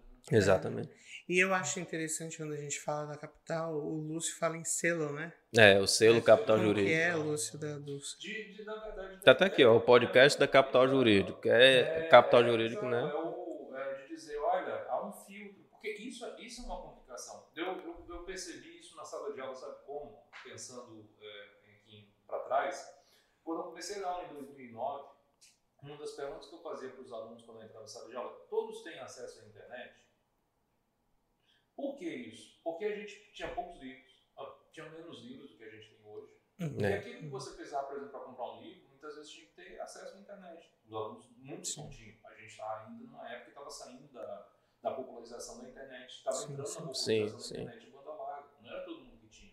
Não tinha a facilidade do. Os aparelhos não, tem, não tinham esse potencial que tem hoje, né? Não existiam e-books. Uhum. uhum. Então você tinha que comprar um livro que demorava às vezes um mês para chegar. E se você tivesse meios para fazer isso, porque muitos, muitos não tinham. É, isso mudou radicalmente. Hoje, quando você vai, por exemplo, para a Uninorte, você tem uma biblioteca virtual. Você digita lá o tema, vai sair. Tem tudo. Uhum. Tem 30 livros ali. Como é que você vai, por exemplo, qual livro você lê? Sim. E aí vem a pergunta clássica do aluno. Que que o, qual, livro que o senhor me indica? Qual doutrinador? qual doutrinador é. que o senhor trabalha ou qual livro que, você, que o senhor me indica? E aí eu sempre falava, o que, que você gosta de ler? Aí se o aluno falasse, eu não gosto de ler, eu falei, eu não vou te indicar nenhum. eu vou te fazer sofrer. É. Então, assim, não é essa a ideia. Mas se você gosta de ler e você me dá uma linha para pensar, tem vários que você Depende pode... de como o doutrinador escreve, né? Exato. Afina mais como com... você se adapta. Uhum. Tem, e depende da matéria. Tem coisa que você gosta de uma coisa mais profunda numa matéria que você gosta mais, da outra você lê sinopse porque você quer passar é. rápido aquele negócio lá. Mas o ideal, é, é, o que eu percebi foi que é, o papel do professor mudou muito. O professor, anos atrás, ele era aquele cara que deten, tinha, era detentor do conhecimento e todos os demais não tinham conhecimento. A verdade era ele. Exatamente. Sim, sim. Hoje é completamente diferente. O aluno ele tem completa é, possibilidade de entrar na sala de aula conhecendo aquele assunto mais que o professor. Exatamente. Até porque tem mais tempo, geralmente. Exatamente. O professor tem suas demandas de trabalho e de aula, né? De E família. aí Qual é o papel do professor nessa história? Uhum. Eu entendo que hoje é, você trabalhar com conhecimento, e, e especificamente conhecimento jurídico, é você saber filtrar. Você dizer, ó, não é dizer o que é bom e o que é ruim, mas dizer Mostrar os caminhos, né? exatamente, exatamente. E falar, tem muito mais além disso aqui. Exatamente. E outra, a gente está numa época de fake news. Uhum. Numa época em que o conhecimento, a base do conhecimento está sendo relegado. É interessante que você tenha alguém que diga, opa, opa, isso daqui tem uma base. Sim. Isso daqui, se você quiser consumir, não tem problema. Mas ele não tem a mesma base. Uhum. Se você quiser achar isso, tudo bem, é direito seu achar. Uhum. Mas não é isso que. Não passa de uma melhor- percepção, A né? melhor doutrina, o melhor pensamento, né, estão indo para pro outro lado. Então é necessário hoje, para quando você lida com conhecimento, que você tenha esse filtro. E muitas vezes, quem está ali do ponto de vista do consumo não tem esse filtro de uma maneira tão, tão clara. Agora o professor fica muito vinculado às diretrizes da instituição da faculdade. Né? Também, Eu também. tive a sensação, não dei aula no Norte, tive a sensação através do que via vocês professores fazendo, que vocês tinham uma liberdade nesse sentido. Sim.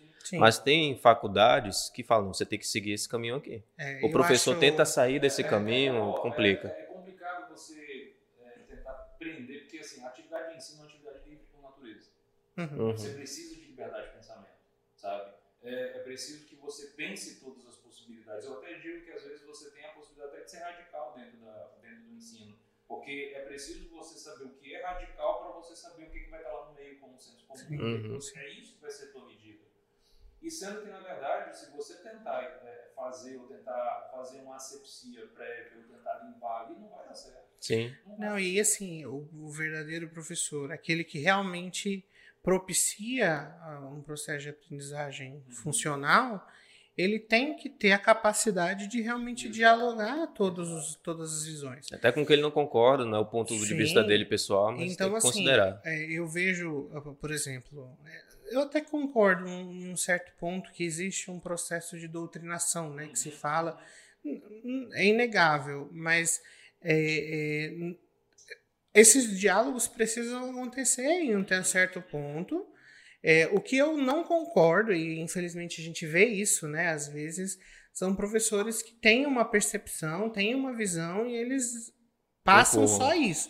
Isso aí é extremamente limitador e Inclusive não querem nem debater o, o outro lado, né? Quando o aluno visão. leva o outro lado, ele Não, encerra a discussão é, ali. É, e tipo assim, ou, ou leva para uma chacota, é a pior coisa que acontece. Uhum. É aquela história do façam, siga o meu caminho. Eu É, sou exemplo, eu fiz isso, só dá certo se você fizer aquilo que eu fiz. O professor, é, é, eu acho que a expressão que uma vez eu vi é o professor Messias, entendeu? Ele chega na sala É. e ele pega a tua mão e te leva. Então, assim, isso é muito. Agora, assim, a instituição fazer isso é ainda pior. É, que ela te dá um caminho. Assim, não, eh, existe, obviamente, a possibilidade que a instituição te dê ali todo esse leque, toda essa abertura dentro desse, dessa programação que ela fez. Mas a experiência me diz que essa diagramação prévia normalmente é limitadora. Hoje, hoje eu ouvi de uma colega que ela fala assim: ah, eu tenho muita vontade de dar aula, mas de uma maneira mais solta, mais livre, sabe? Não Uhum, dentro, dentro da uhum. sala de uma faculdade. Eu falei, ué, esses projetos de. Inclusive que a gente Sim. tem intenção de, de implementar. E é essa ideia. É, como o ensino de direito pode existir fora de uma faculdade? Né? A gente sempre discute sobre isso. Uhum. Então, esse pequenininho projeto, que é uma besteirinha, esse grupo de estudo jurídico, é um, um formato. Então, Sim. você tem um- uma plataforma online de, de cursos jurídicos, como a gente tem a LFG, acho que tem, né? Uhum. Tem a plataforma online, tem os órgãos, muitas vezes tem os cursos deles lá. Então, tem outras formas de você ensinar direito fora da faculdade que te dão liberdade. Você não precisa se ficar dando aula pensando, rapaz, tem que corrigir prova É, né? Tem que preparar a prova. Ou então você dando aula pensando, essa turma eu preciso fazer uma prova mais tranquila, ou posso pegar mais. é. Não tem prova nessa, no ensino. É como as comunidades tradicionais fazem. A provação deles é a prática. Então você capacitar o aluno para que quando ele chegue na hora de praticar, ele está em condições, essa é a prova dele. Sim. Até porque a gente está que. Isso, isso é um reflexo de uma, de, uma, de uma tônica que eu vejo muito dessa época, que é você deixar para trás, muitas vezes, é, a comprovação do conhecimento e você passar para a responsabilidade e liberdade. Uhum. Aprender é realmente uma escolha pessoal. Sim. sim. Isso é realmente. Evoluir ou estagnar, né? Exato, exato. Não é uma prova, não é uma nota, não é. E hoje isso está evidente. É muito evidente isso. Não adianta você. Eu, eu, fazia a seguinte brincadeira com, com os alunos, que, quando eu sempre conversava com eles a esse respeito. Bom, eu, eu, se eu chegar para o aluno e falar que olha, tem cinco anos que eu faço academia. Aí o aluno fala, pô, mentira. Olha Tá aí, desse jeito, né? tá, a sua barriga, E esse, e esse, tanquinho. e esse pânceps aí? É, esse pânceps. Aí eu falo, não, mas eu posso, eu puxo aqui do meu O extrato, né? Cinco anos de recibo e tá aqui, ó. Verdade. Qual é a diferença que eu tenho para aquele aluno que não fez a faculdade? A única diferença é que o meu problema, a minha situação, você vê de cara. Uhum. Uhum. A outra você vai ter que abrir a boca. É. Mas no que você abrir a boca, vai ser tão revelador quanto foi a minha barriga. E, inclusive, isso já puxa a necessidade de exame de ordem, que é muito questionado, né? E Não, tem e- pessoas que levam faculdade de tal modo que não conseguem mesmo peticionar, né? Não, tem, tem. E assim, eu falo, e inclusive eu falo isso, eu ouvi de vários professores, eu acho muito incrível isso, porque é muito verdade. É, mais vale um 7 que você realmente sabe 7 de 10 do que um 10 que você não sabe nenhum. Uhum. Ó, eu valorizo demais os zeros que eu tive. Lá. Então, assim, eu vejo muito isso na, na, na faculdade. Muito aluno, ah, eu, eu- de várias formas diferentes, ele consegue nota. Não só cola, né? Mas porque Uhum. existem outros processos. Mas ele consegue nota. Mas de que adianta eu ter um- uma nota de aprovação no boletim se eu não entendi? Tá enganando, enganando eu só não ele aprendi, mesmo. eu não adquiri aquele conhecimento que o professor tentou passar. A faculdade é uma Pode ser um né? processo falho do professor? Pode, mas assim, Não vai ser todos os Não é o- professores que vão incorrer e- nesse e não nesse é o erro. professor que tem que se preocupar com isso.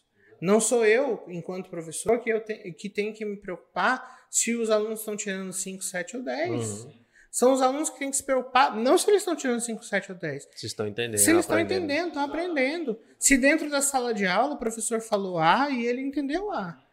Se ele sabe o que é A, primeiro, Uhum. né? Porque é a mesma coisa, a, a, a aprendizagem, como eu mantenho a relação aqui com, com o exercício, é a mesma coisa. Se você, vai para academia para conversar, Mas você foi pra academia. Você foi foi academia. pra academia. Você saiu da academia, você sabe do teu corpo. Se você se exercitou, se você saiu lá mais forte ou, ou mais saudável, do que Sim. quando você entrou. Na sala de aula é a mesma coisa. É, Uma hora depois de aula, você sabe se você sabe mais Sim, do que entrou. uma hora antes. é, Se você é verdade. adquiriu alguma coisa. É, É, exato. mesmo que não seja, seja 30%, 10%, mas sair com alguma coisa a mais. você porque- é medida- é, A faculdade é uma oportunidade de, de conhecimento muito grande, mas não significa que é ela quem vai te passar o conhecimento. Eu sempre enxerguei, acho que desde o ensino médio, que o professor é um caminho, para mostrar o caminho pra gente. É facilitar o caminho é, eu entrei no curso de Direito, eu nunca estudei de- Direito para concurso nem nada, não sabia nada de Direito, zero, zero, zero. E eu vi assim, ó, o professor tá ali, botou doutrina, ele trouxe uma teoria, ele trouxe outra teoria, e aí eu vou atrás. E aí eu vou fazer isso aqui, né? E a Uninorte, eu gostei muito de ter feito faculdade na Uninorte, porque eu acho que ela cumpriu muito bem essa função de apresentar os caminhos jurídicos, do conhecimento jurídico, de oferecer a estrutura necessária, porque eu sempre falo daquela biblioteca, mas dali saíram alunos de todos os níveis. Sim. Né? Porque, e aí é o ponto-chave. Não adianta ter uma estrutura fantástica, não adianta ter os melhores professores com os melhores currículos, se você, se o aluno que está na sala de aula não quer. Tá lá porque o pai quer. Porque o pai quer, ou porque ele acha que a partir do momento que ele terminar a faculdade e receber um diploma de direito, isso vai fazer com que o salário dele passe de 2 mil para 5. É. Entendeu? Isso até pode acontecer em determinados casos, mas não É é, a regra. Na verdade, é uma exceção A exceção da exceção. mínima. é. Mesmo. Então, é, é, é, eu vejo muito isso, assim. E, e vai da turma, né? Às vezes a gente percebe é, é a da. questão da expectativa. Assim, às vezes se constrói, às vezes a, a família constrói expectativas, sabe? sendo que na verdade é, a melhor referência que a gente tem hoje para trabalhar, para viver é a realidade. Uhum. Não existe outra referência. Então, a- eu, eu brincava com os alunos dizendo: olha, se você pensa que você vai sair daqui da faculdade e vai pegar o diploma, aí a outra pessoa vai te dar uma chave de um Civic, a outra vai dizer onde é que é o teu escritório e a outra vai se Uhum, apresentar como teu secretário ou secretária, não vai ser bem assim. É. É, É, isso que você espera. Daqui cinco anos você vai, vem a, a portaria de nomeação, né? Tipo assim, te dando posse. Não é esse o É um caminho, Não inclusive, é esse o uma conversa muito boa para fazer sobre os primeiros passos da advocacia, né? Porque é um processo longo, não é um processo. Quando me perguntam como são os primeiros passos, eu falei cheio de lágrimas. Porque é pauleira o negócio. E, e falo com amigos, os três primeiros anos eu tenho, eu, eu, eu completei agora 10 anos de advocacia.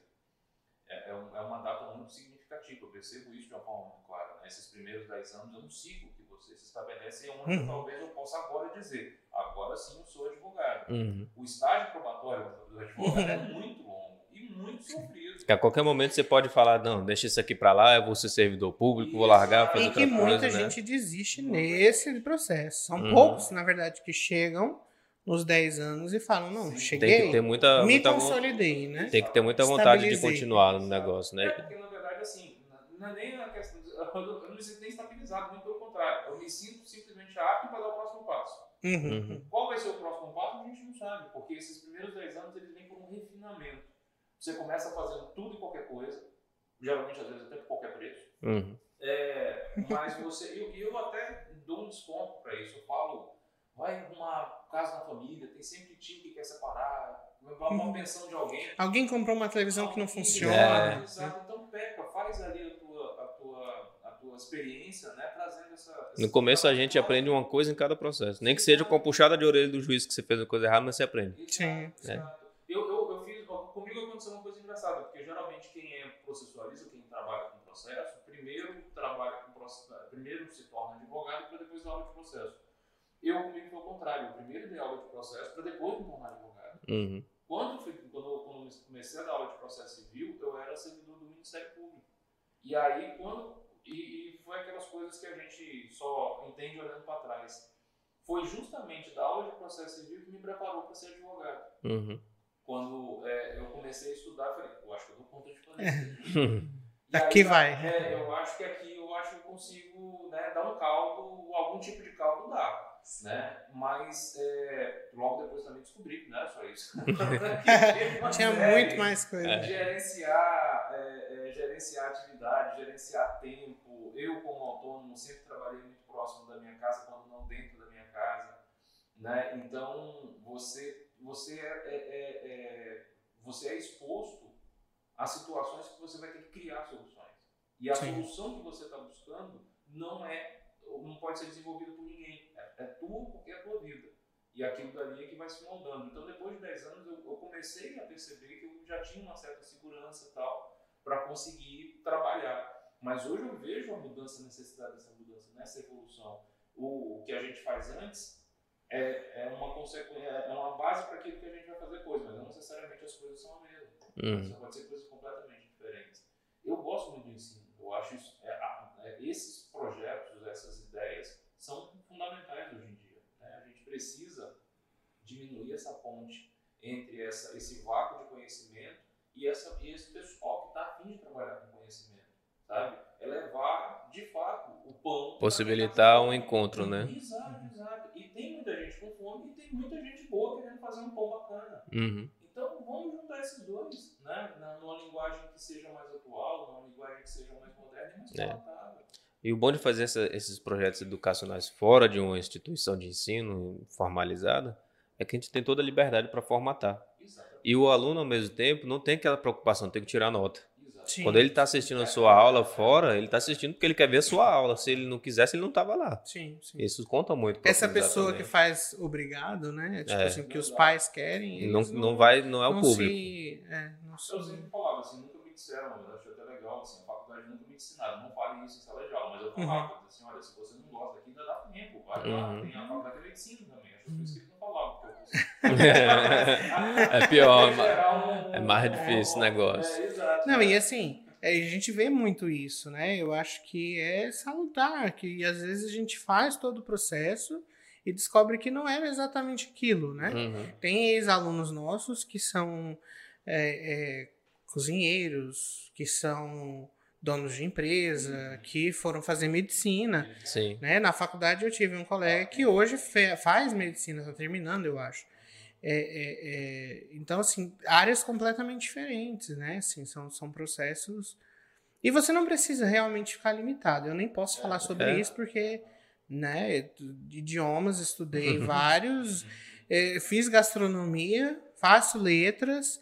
É, é, é, então, assim, não.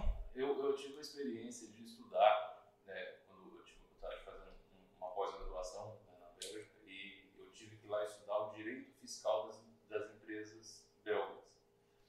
E era dificílimo, cara. Dificílimo, um negócio assim, sabe? Era de outro. Eu falava, "Pai, além de ser difícil, um dia que eu vou estudar isso, sabe? Eu não vou, eu não vou trabalhar aqui.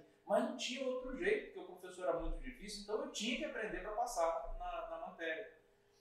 Aquela matéria me ensinou tanto a respeito de estudo, Sim, como eu estudo, como eu consigo adquirir uma matéria, como eu consigo pegar. Foi de uma aprendizagem que hoje eu posso não lembrar do que o professor falava, Uhum, uhum. mas eu lembro das, das, das lições que eu aprendi, metodológicas para conseguir aprender uma matéria. Uhum. Né? E, e isso foi de uma, uma escola assim, fenomenal. Por isso que eu digo, eu sempre eu, eu não consigo lembrar das notas 10 que eu tive, mas de todo zero eu lembro. Sim. E todo zero me ensinou demais da conta. E nenhum deles eu cheguei lá e falou a culpa é do outro. A primeira eu sempre pensei, não, isso aqui é meu, então é meu. Isso aqui é meu. Então É, é um reconhecimento importante. Né? Assim, É. sabe? Que Exato. tem muita gente que tem dificuldade para fazer, mas é muito Você vê, no segundo ano do né? ensino médio, eu tirei zero em biologia na prova e fui pra- parar na faculdade de biologia depois. Por quê? Porque a gente É, tenta né, recuperar o, é. o- campo perdido, né? fui colando na prova de filosofia, quando dava didática de alguma coisa no, Aham. no secundário. Eu fui pego colando na prova de filosofia. Isso para mim foi uma experiência assim, é, é, pessoal muito enriquecedora, porque quem me pegou colando foi um, era um irmão que era amigo meu. Então, ao me pegar colando, eu violei com ele não só uma norma acadêmica, mas uma norma de trato pessoal. Confiança. De né? confiança. Aquilo foi algo que me levou pro resto da vida. Uhum. pro resto da vida. Sabe? De você entender que vezes você tem total liberdade. E, e a liberdade é uma coisa muitíssimo importante, mas ela não deixa de estar atrelada com a responsabilidade. Sim, com uma Com consequência. uma consequência. Eu posso fazer o que eu quero. Eu posso chutar o balde, mas depois eu vou ter que pegar o balde, enxugar o chão. É, o trabalho posterior é o balde, né? Geralmente só fala o lado bom. Você tem todo o direito de chutar o balde. Chute o balde. Mas sabe que você vai ter que fazer essa limpeza depois. É. E, e isso para mim foi muito importante, porque depois, me lembro que na época da faculdade, eu pensava, eu não, se eu não vou para aula, eu não escondia ninguém. Eu falava, Uhum. "Opa, eu não vou. Por quê? Porque eu não estou afim de ir. Hoje não é, eu não quero. Depois eu, eu corro atrás do negócio. Depois eu corro atrás do negócio. Mas chamava para mim essa responsabilidade. Uhum. né? Então, é, é, isso faz parte também, sabe? De você dosar essa tua liberdade. Tudo posso, mas, mas nem tudo me convém. Então, tem coisa que eu vou e, e assumo o risco de ter ido, e tem coisa que eu já nem vou, porque eu sei que eu não vou assumir o, o- o- aquele resultado. E isso foi uma, uma experiência que, que pautou praticamente tudo que aconteceu depois. Né? E até hoje eu lembro, você vê, eu retomo uma, uma- e tenho, e, e ainda bem que eu consegui, de certa forma, retomar a amizade com esse, com Uhum. esse professor, que está dando aula já tem 40 anos. 40 anos, né?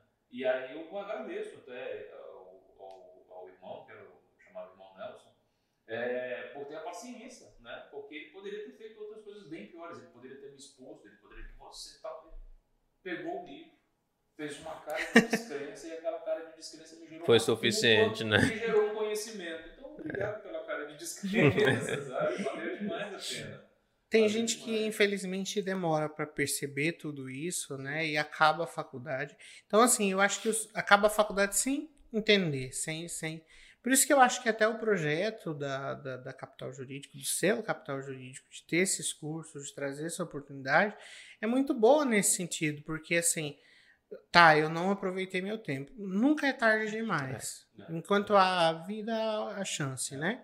Então, é, isso vai ser uma oportunidade, né? Uhum. Vai ser um processo de, de aprendizagem em que a pessoa opta. E eu acho que isso é o mais interessante. Dentro de uma sala de aula, necessariamente, isso é É.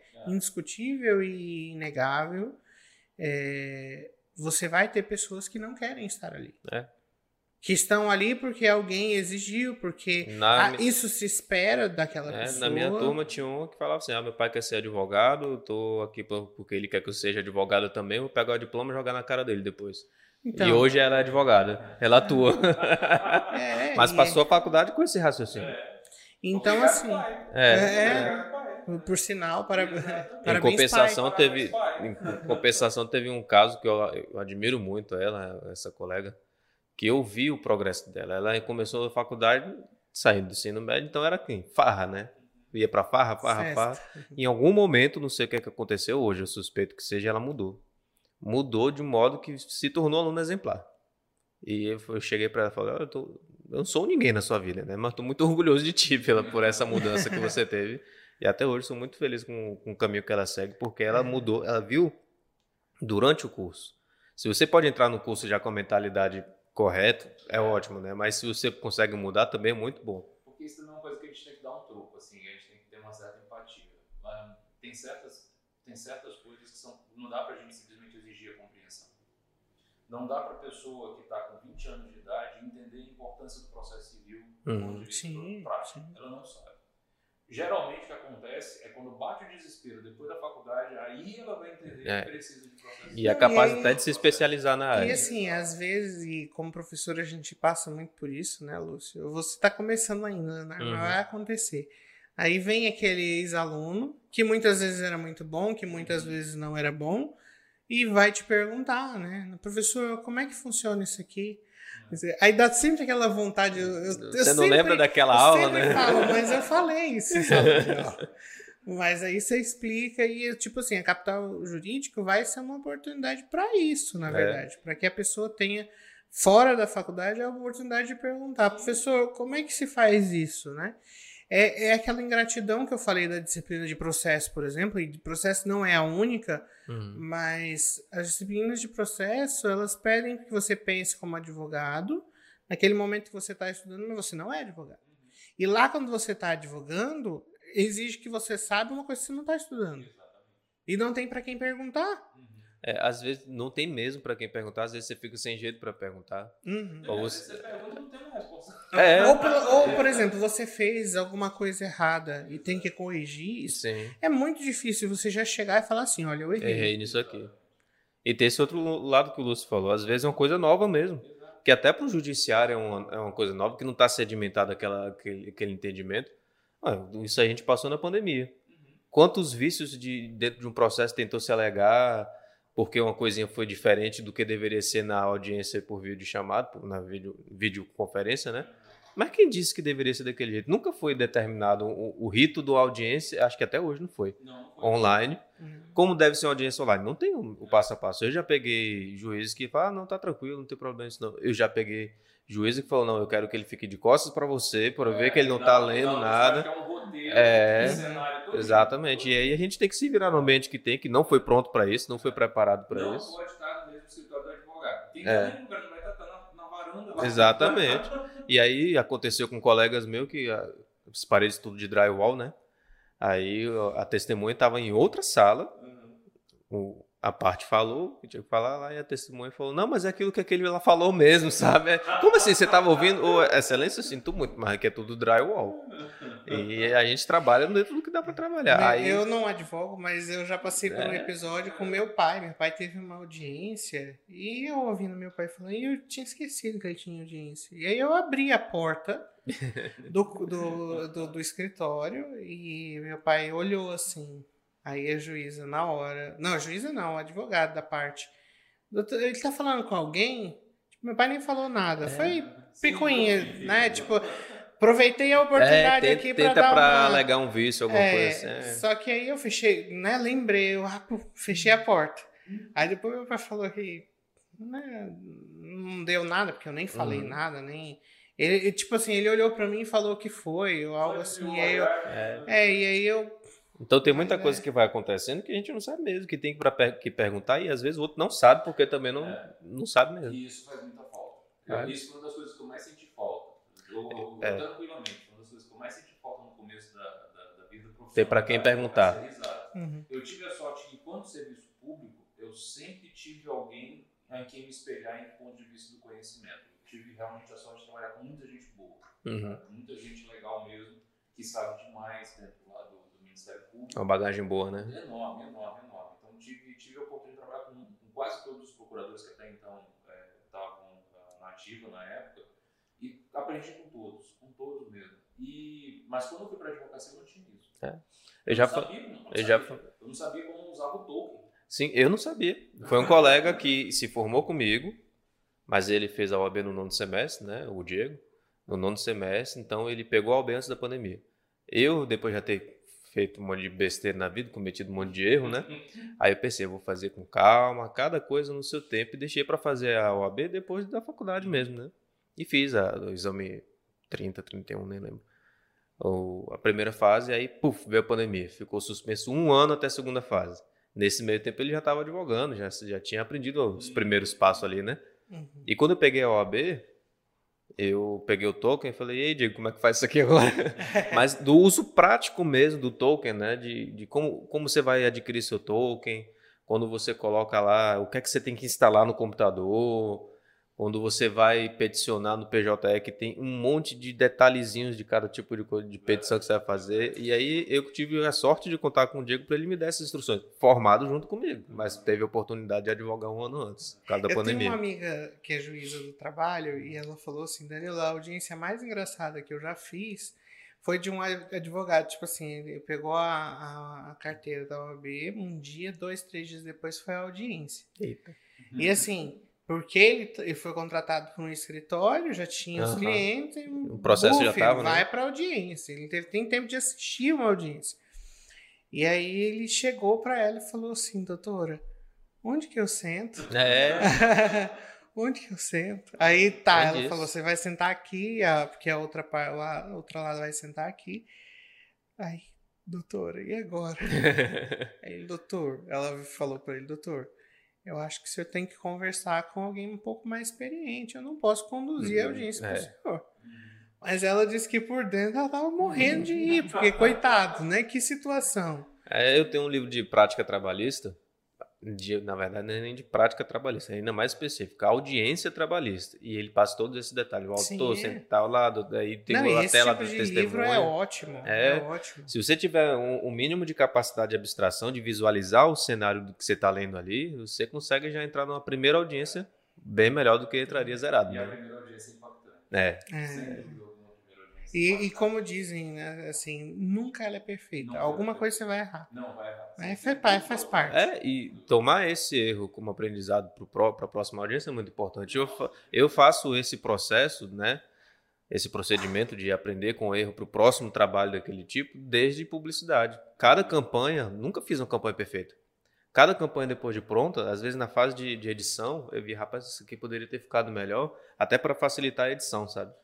Então isso aí já, na próxima, já não cometi aquele erro. E isso é o mesmo procedimento que a gente faz no as direito. petições que a gente fez há dois, três anos atrás, que é uma, uma Sim. coisa legal. Com Não, esse negócio de, de visual law que tá vindo agora, e eu tô me, me aprofundando em visual law, uma petição de dois meses atrás minha é completamente diferente da de hoje. Completamente Não, diferente. aí assim, trazendo, eu como não sou advogado, tenho que trazer para o meu mundo, produção científica publicação. Eu leio os meus primeiros artigos, eu fico. é, Eu escrevi isso. A, a palavra é, tipo, é, é aquela palavra que hoje usam muito, cringe. Tipo, cringe. É, eu tive um dos meus primeiros artigos foi publicado numa revista A1, que é é, Do dentro, alto, né? é a mais bem conceituada e eu publiquei em inglês, enfim, escrevi e publiquei em inglês. Mas eh, um tempo atrás eu fui reler esse artigo e eu fiquei assim, meu Deus, mas o que, que eu tava na cabeça? Por que, que eu não pior, falei disso? Por que, que eu não Quem coloquei- aceitou o que é que eles tinham na É, cabeça? não, é. O pior que foi avaliado, É, tem aprovado. comissão e tudo. Não, assim, bom, eu vejo que é bom, mas eu sou muito mais crítico. Eu acho que assim, eu sou eu sou o que eu era naquela época, mais um monte de coisa. Então hoje eu consigo ver muito além daquilo que eu Uhum. escrevi. Então é muito isso. Eu acho que é a mesma coisa no processo. Tipo, a cada É. processo, a cada ato processual é. Não, e outra, Eu sei um pouquinho tá, mais. Na nossa área, seja ela advogando, seja no ensino, ela muda muito rápido. Muito, tudo muda muito rápido, mas o direito, eu acho que está despertando, não legislação, né? Né? Mas para se acelerar nessa atualização, né? Tanto é que eu acho que o direito ele muda muito mais rápido do que a lei. Com certeza. Muito mais rápido.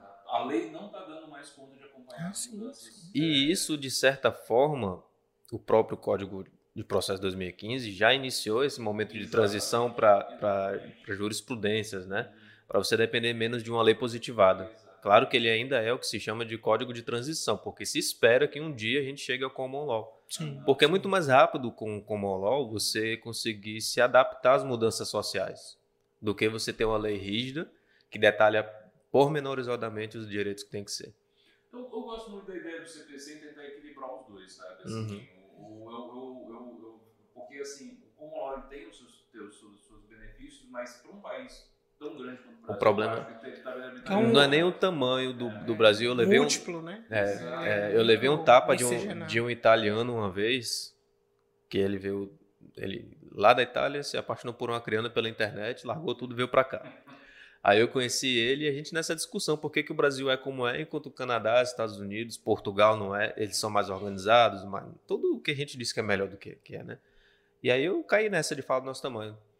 Falei, não, o nosso tamanho é muito vasto. Ele, sim, Canadá e Estados Unidos são maiores do que o Brasil em território. Aí, é verdade. É, não. Aí É você tem que começar a A entender. diferença é o caldeirão É, que forma isso aqui, né? A é o nossa Brasil. bagunça miscigenada, que lá né, não é, de, eles de ainda são. multiplicidade de pessoas e tudo mais. É. Eu acho muito incrível como o Brasil, é, assim, ele tem variedade linguística, mas o português é muito claro um para o outro, você entende. Entende? Tem países que você de uma região para outra você não entende o que a pessoa fala.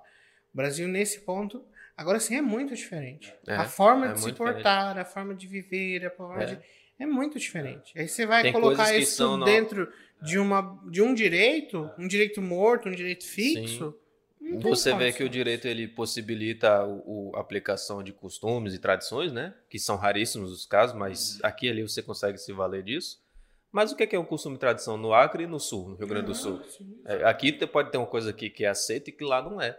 Eu achei um máximo absurdo, não sei nem dizer o que, quando eu cheguei aqui depois para morar mesmo, que eu via que as acrianas iam para receber o carteiro só de toalha. Eu nunca vi isso na Bahia. Aqui é normal, mas quem disse que em algum outro lugar não vai ser tentado ao pudor? Você sabia, Né? você sabia que na China você ir comprar as coisas no mercado de pijama é sinal de riqueza? É mesmo, né? É. Aí, Você, então, é. você, você ir de sandália, de pijama, por exemplo, à noite, que seria mais ou menos aqui a gente ir no supermercado, comprar alguma coisa à noite, de pijama, seria um sinal de riqueza.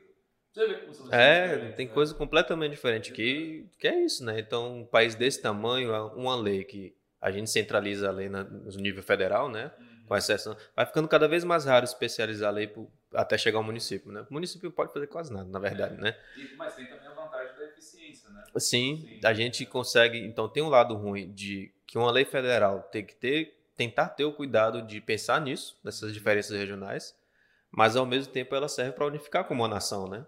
Eu tenho, eu tenho uma. Sabia que eu tenho, às vezes, eu, eu penso que o, fu- o futuro, se eu fosse fazer uma ideia, tipo assim, dar uma de futurologista, né? Hum. Assim, eu acho que a gente vai ter uma desvinculação do direito com a lei, necessariamente. É um, Eu acho, eu acho que a coisa vai ficar dentro da principiologia. meus alunos cansam de me ouvir falar de princípios. Primeiro, porque eles resolvem muita coisa. Exatamente. Resolve muita coisa. Exatamente. E o princípio acaba fazendo com que exatamente isso. Você não precisa ter uma norma positivada sobre aquilo. Se você Se aplicar você o com- princípio, compreende um É, princípio, na verdade, você consegue, você consegue resolver o conflito que Se tem ali. você entende que o princípio é não, não agressão e não violência, tudo aquilo que viola esse princípio Que- não importa, não precisa ter um tipo penal. É, tudo que for violência, tudo que for agressão, Exatamente, pronto, aí você aplica o princípio. Exatamente, porque na verdade a gente é muito é, criativo nesse aspecto da violência, é muito criativo com relação a, a mudar. E aí, se a gente for criar um tipo para cada um, eu não sou penalista, não, não- não sou da área penal, pode ser que esteja falando besteira, mas é, é necessário que você tenha ali aquela conduta realmente típica. Pra Sim. Se você Direito penal, o Brasil ali, hoje ainda precisa disso. Você vai para a tipicidade e hoje, se você for tentar fazer uma coisa exaustiva, não dá.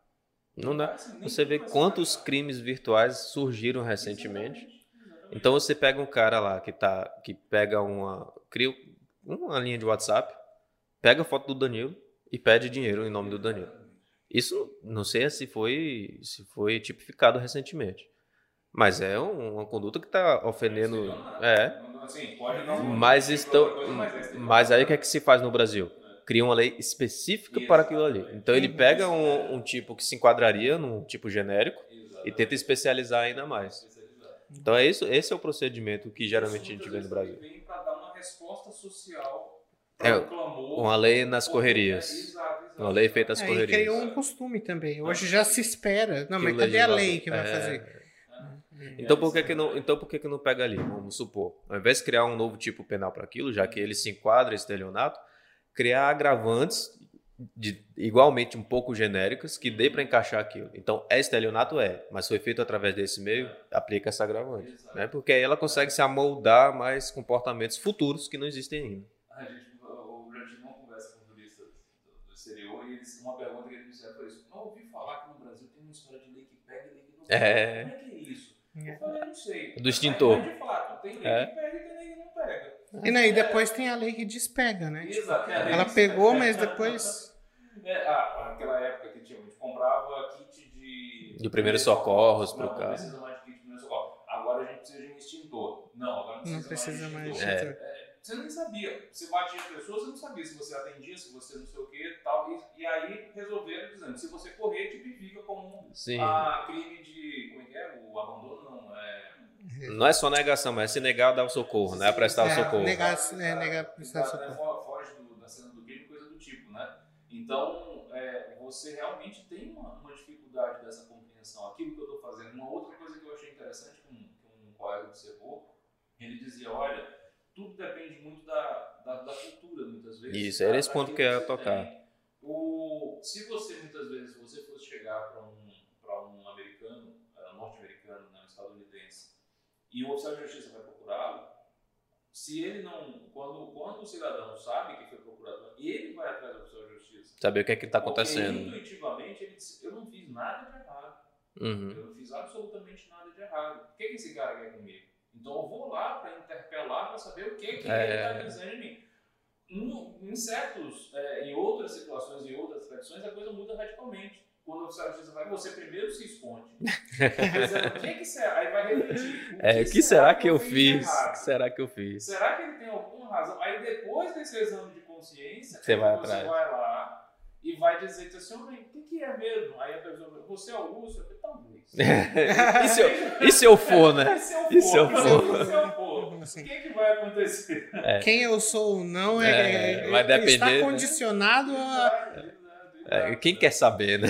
Quem quer saber? Quem Mas quer é- saber? a quê? cultura, a cultura é capaz de explicar um pouquinho essa história de lei que pega e não pega. Porque tem hábitos que estão tão enraizados há séculos no Brasil. Não é um país velho, mas já tem alguns séculos, né? Que se o legislador se ousar a, a criar uma lei que não é de tamanha relevância, que mais afete aquele ato, Uhum. aí ela não vai pegar, pode ter É certeza. verdade, é verdade. Porque que o povo não quer mudar a forma que está fazendo as coisas. a, matéria que eu, eu dei aula durante muito tempo, arbitragem.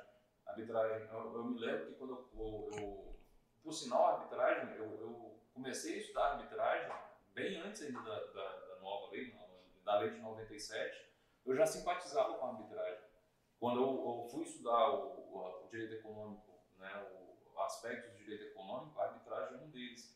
E eu lembro que quando eu comecei a estudar arbitragem, eu voltava para conversar com as pessoas e eu falava, eu, disse, "Ah, eu, eu gosto muito de arbitragem. E a pessoa respondia, ah, direito desportivo, realmente. Sabe? É, não, é igual, assim, a gente fala. de- Eu ouvi uma pessoa, assim, até num evento, né? Não, porque agora a grande novidade é a conciliação. Conciliação é, é uma novidade velhíssima. É, A Justiça do Trabalho, por exemplo, lá nos anos 30, quando ela estava sendo idealizada, ela já era já conciliação. pensavam na junta. é. O, homem da caverna já conciliava. Ele não conciliava com o intuito, com o ânimo de conciliação e ele dava o nome disso. Mas quando você abre mão de alguma coisa porque você sabe que você pode sofrer uma coisa, você está conciliando. Sim. tá bom, É, sim. né? Então não, não é uma atividade. o direito tem essa grande vantagem. O direito ele não cria nada. O direito ele percebe as coisas. Sim. Mas criar, ele não vai criar uma, uma forma de resolver o conflito diferente do que as relações humanas. Vai criaram. utilizar as ferramentas que existem e adaptar, né? Exatamente, exatamente. Não tem uma, uma criação. A, a história da inteligência artificial no direito, por exemplo, ela esbarra nisso. Uhum. A inteligência artificial, para aquilo que é repetido rotineiro, ela vai servir que é uma beleza. Sim. E vai ser extremamente. E já está sendo útil. Você tá protocola sendo uma útil. petição e ele já te sugere, su- sugere algumas coisas lá, né? Exatamente, Sugere exatamente. quem é o autor, quem é o réu, qual é o tipo de peça. Exato, Né? só que hoje, para você é, fugir dessa, do que é, o, do, do, da que é o, a rotina, sair desse meio, você já vai precisar do teu lado humano, do teu lado criativo, do Sim. teu lado empático, do teu lado de desenvolvimento de soluções. E isso a máquina não vai fazer por ela. É, não vai não. Você vai precisar ter esse toque. Por isso que eu sempre digo, quando um fala, eu vou ser substituído por inteligência artificial, eu falei, se a tua inteligência for vai. Se o que ele fizer for repetitivo, vai. Vai, vai. Então você vai ser convidado a pensar, a refletir, a analisar. A capacidade humana ela depende, ela passa fundamentalmente pela análise. A gente não pode jamais racionalidade, a racionalidade. Né? Com o tempo a gente aprende que racionalidade não é tudo. Uhum, mas, mas, mas, mas, é, um, mas é, é, o que nos é, diferencia, é né? diferencia, exato. Né? Mas é o caminho. Eu acho isso muito. É, é um novo momento que a gente vive. Né? É um novo momento. Um novo momento de conhecimento, um novo momento do direito, um novo momento da comunicação, um novo momento da aprendizagem. A gente está numa época de, de, muito parecida, falando da história, da época do Renascimento. Sim, sim, sim. A gente está numa época como todo mundo fosse céu da trompa. O que vai dar isso daí? Uhum. Não sei. Mas você tem a possibilidade de ser o que você quer. O, aquela coisa que a gente ouvia quando era mais novo, assim, você pode ser o que você quiser, hoje é uma verdade. Uhum, uhum. Você, de fato, pode ser o que você quiser, ocupar a posição que você quiser, basta que você planeje e vá correr atrás disso. E se esforce. E se esforce, e se esforce. E é esse é o grande problema também, porque a gente, pelo menos na minha opinião, a gente está perdendo um pouco o valor do esforço. Sim. A gente não vai fazer uma, um mestrado sem esforço, a gente não vai aprender uma língua sem esforço. Sim. A gente não vai fazer como a matriz que a gente estava conversando, de plugar uma coisa na cabeça e automaticamente você vai saber isso. É. Sem, a gente não consegue, não adquire nada sem um processo de abrir mão, de concessão. Uhum. Eu tenho que, eu tenho que, por exemplo, vou aprender um, um idioma, eu preciso tirar alguma coisa da minha vida aquele horário que eu saía com os amigos, ou aquele horário que eu dormia, aquele horário que eu trabalhava, aquele horário que eu fazia alguma outra coisa, jogava videogame, em troca disso, né? É uma uhum. moeda de troca mesmo. Então... E principalmente o tempo. E vai dar retorno no futuro. Vai dar retorno, você vai voltar a ter esse tempo. Exato. Né? Por mais que assim, hoje eu tenha três horas por dia e eu tenho que abdicar dessas três horas livres para aprender alguma coisa nova. E lá na frente, mesmo que eu volte a ter duas horas e meia livre, não seja as mesmas três. Porque se eu estou aprendendo alguma coisa, a tendência é que, é, é, que eu aplique aquilo em alguma coisa nova que eu não aplico hoje. Porque senão não iria aprender coisa nova, né? Mas você vai ter um retorno, senão de tempo, de bem-estar, é financeiro, que querendo, que, por que não, né? Todo mundo depende e quer dinheiro. Então o processo de aprendizagem é isso, é passar pelos obstáculos para serem superados, para a gente ter uma melhoria em algum aspecto. Porque se não for para ter melhoria, você não precisa se movimentar, né? A própria, a própria capacidade de pensamento, você pensar melhor é muito legal. Mais rápido, né? Ligar as coisas com mais destreza. Tem uma capacidade de, de, de explicação. Sabe, sabe qual é a frase que me encanta? Assim, que, que eu, quando eu estou conversando com alguém, assim, quando a pessoa fala isso, ela, é o, talvez seja o melhor elogio que ela pode. Eu não tinha pensado dessa forma. Hum, hum. Quando chega nesse ponto que a pessoa fala, eu não tinha pensado dessa forma, eu falei, bom, fiz o que eu tinha para fazer. Vou tomar meu café agora. Agora eu vou tomar meu café, você fica aí pensando com os teus botões e depois a gente volta. É legal a gente pensar diferente. É legal a gente ter uma autonomia, isso dá uma independência, isso dá autoestima, isso, isso gera um movimento dentro da gente que é muito bacana. Né? É como se fosse um exercício físico, você se sente realmente melhor. Uhum. Né? É muito legal. É, eu e acho eu acho que esse momento do direito, que a gente está reconhecendo tudo isso dentro da atividade jurídica, é, assim, é, é uma oportunidade, na verdade, é uma oportunidade. Tem surgido muitas oportunidades, né? É, e assim, na verdade, a capital jurídico é isso, né? É, é, ver que existe essa oportunidade hoje. E a gente vai caminhar nessa direção. Sem dúvida, sem dúvida, porque não tem, assim, a, a gente gosta de, de conhecimento, a gente gosta de aprender, gosta das relações humanas, gosta de, e gosta do, do direito, direito, é.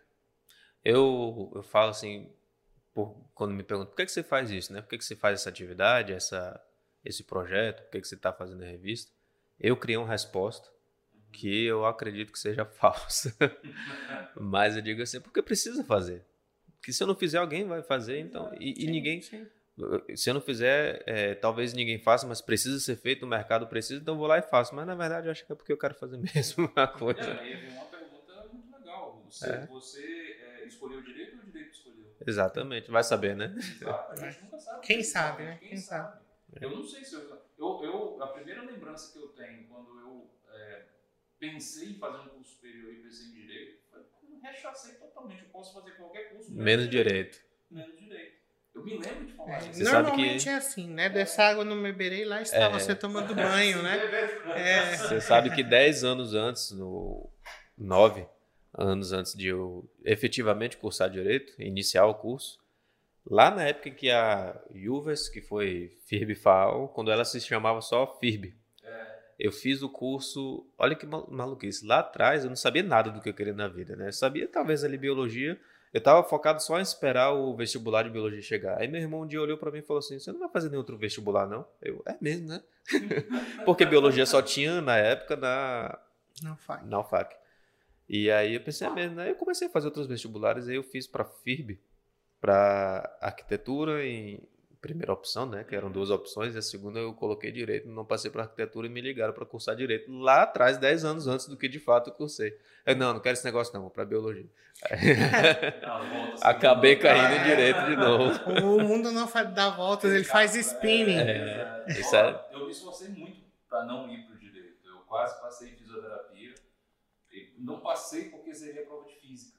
Eu lembro, eu lembro disso. Eu, eu zerei física. Eu tinha cinco. Eu tinha feito a pontuação e eu não podia zerar física. E era uma Uhum. faculdade pública, então eu estava no mais fácil para passar. E tinha cinco probleminhas lá de física, eu resolvi os cinco problemas com uma fórmula só que não aplicava em e até hoje eu lembro. Esperando fórmula, que uma desse certo. era o V é igual a V0 mais AT. Que eu tinha decorado, pô, estudava em Goiás, que o professor tinha falado, o Vila venceu o Atlético. Ah, E aí eu decorei. Mas eu, eu não tive no, no meu, no, meu na- no estudo né, do, do- do ensino médio, eu não tive física, não tive matemática, então pra mim aquilo era grego. E aí eu zerei. No que eu zerei, não passei.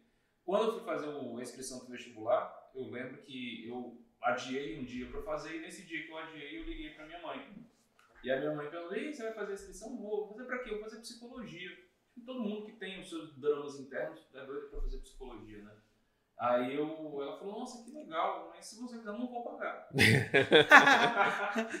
E eu realmente não tava, não tinha uma- um amor por nenhum curso a ponto de bancar a ideia, de Aham. vai deixar que eu vou fazer. Aí eu falei, qual que a senhora pagaria? Ah, tem esse, esse, esse direito. Aí no que ela falou direito, eu falei, eu acho que direito dá pra eu passar, porque eu não sou bom de matemática. Não tem as Eu sou- contas, né? É, vou juntando aqui as coisas que eu gostava muito de biologia. Mas biologia não tinha tempo para direito. Mas eu não gostava de matemática, eu não gostava de outras coisas exatas, eu não tinha realmente trato. E aí eu falei, meu bem, beleza, direito eu faço. e deu aí. E deu, deu certo, né? Deu certo, assim, pelo menos parece que tá certo até agora. E eu, Eu, eu me encontrei dentro do direito, eu não posso deixar de dizer isso. eu também, assim. E, e olha que eu, a minha primeira graduação foi administração. Uhum. que eu não terminei. Porque eu, eu terminei o ensino médio com 15. Uhum. Então eu entrei naquele contexto de faculdade com 15. é, e quando Você eu. deu 15 anos, cedo? 15, muito cedo. Eu É, e meu irmão, os dois da. Ah, por isso que aos 15 anos disseram que você A já tinha que trabalhar, né? É, Eu tinha terminado. isso, é. E aí eu comecei administração, olhei ao meu redor, tipo, mais novo depois de mim devia ter uns 23. E eu pensava, meu Deus, eu vou Que é que eu tô terminar esse aqui? curso, eu vou fazer o quê? Aí eu conversei com os meus pais, tá, vamos pro direito. Pa- parei, fui Uhum. pro direito. E eu passei a faculdade inteira falando assim, eu não gosto disso aqui. Não gosto. Eu tive uma disciplina de direito na faculdade de administração, no primeiro período, que era. Sempre tem, né? Acho que lá no norte até o Adriano que sai dando essas disciplinas dos outros É, cursos. na época era uma procuradora do estado que dava. E eu gostei da disciplina, mas olha só, é aquela questão, né, do- Uhum. dessa água não beberei, lá estou eu me afogando.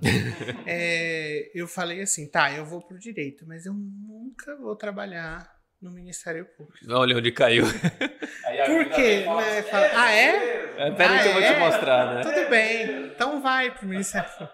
E lá eu estou e assim, não vejo muita... Você não vai para o você vai para o parque, pronto. Pronto, é, é. Tudo bem, tudo bem, você não vai, mas vai.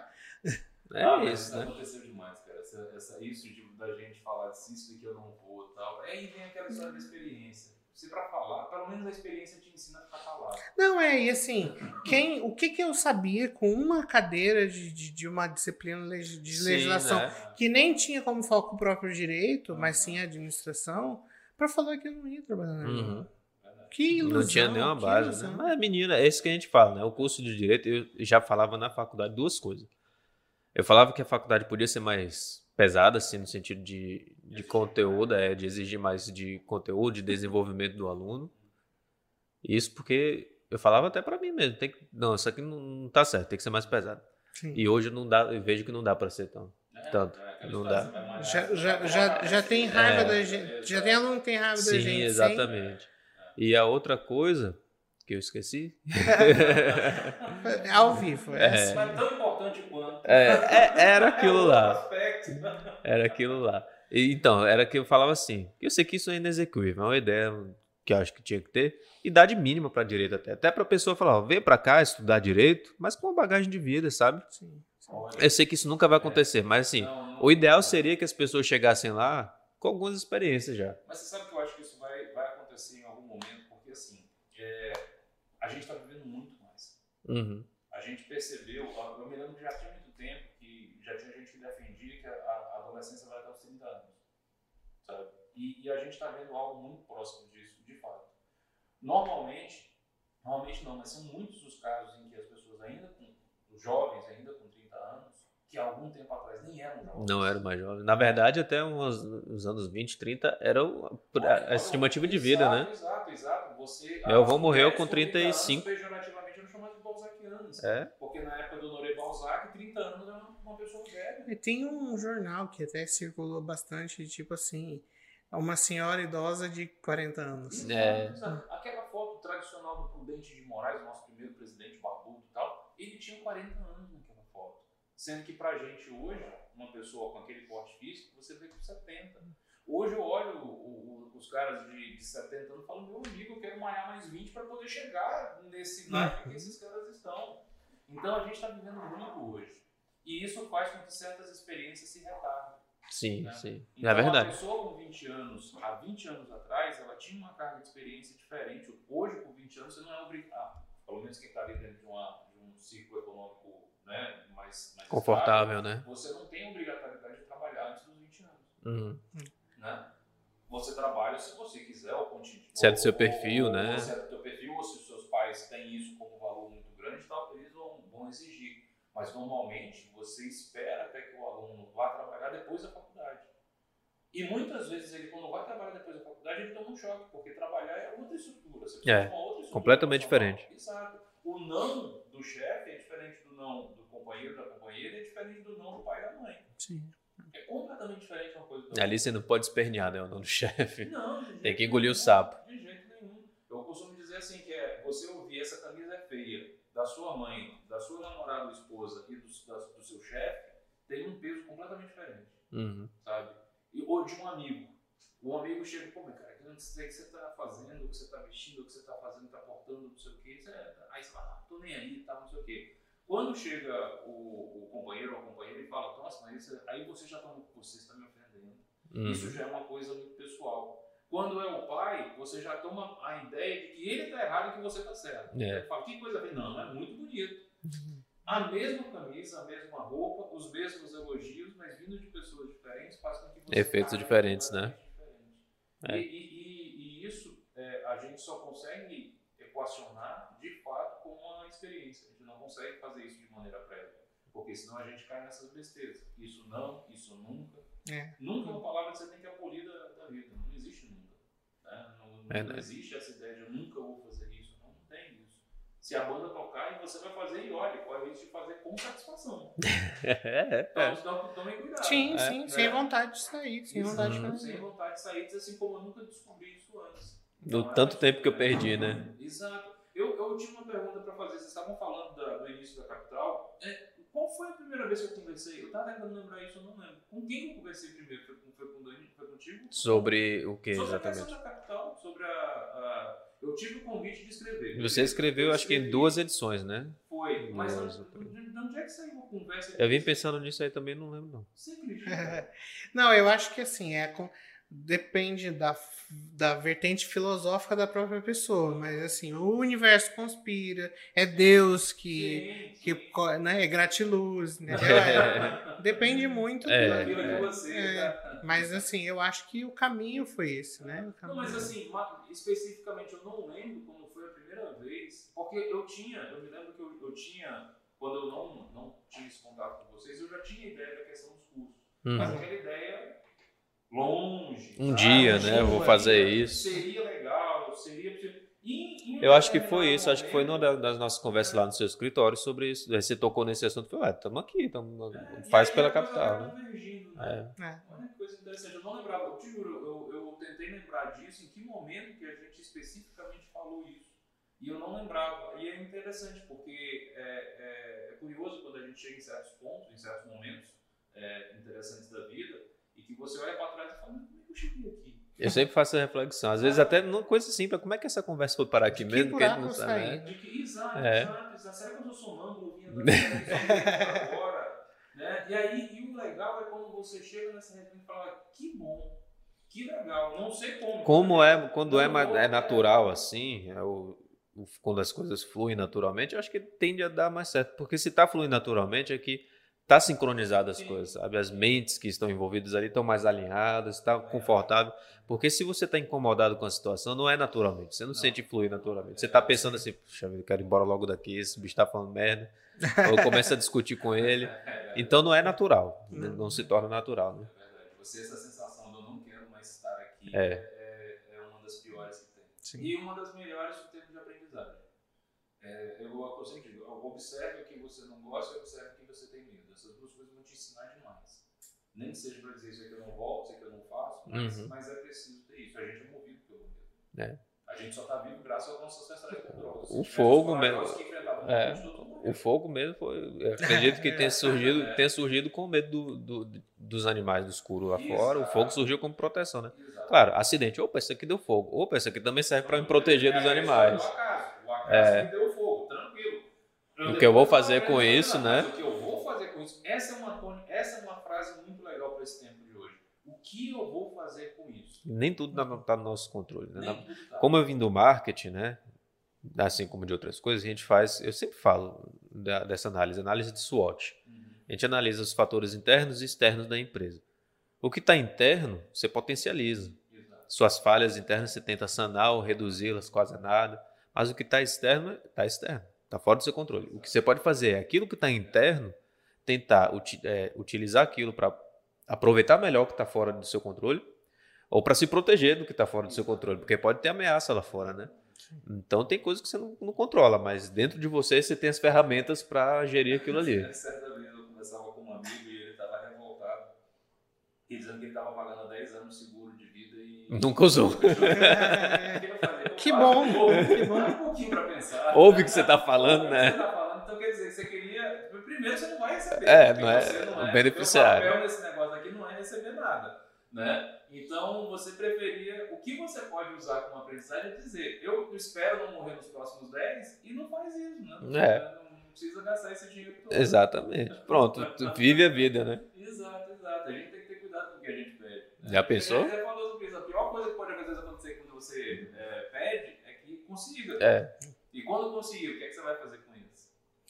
É, mas eu acho que os nossos caminhos convergiram. Sim, Eu sim, acho sim, que sim. Eu tô bem animado. Hoje tá o nosso Estamos primeiro. os três. É, Ah, esse é o nosso sem primeiro E pro momento. primeiro saiu legal, saiu legal. Mas, é, e logo, logo a gente vai ter Não, outro, né? e É, e sim. outros e projetos. outros projetos, né? Assim, tá certo que a pandemia ela teve o seu, o seu custo, né? Da, da- mas a, a, a fé e a, a animação, assim, fazem realmente mover montanhas, sabe? Eu, eu acredito demais é, na força de vontade do ser humano. Não estou falando só da minha, falo ne- nem só da de vocês, falo de todos.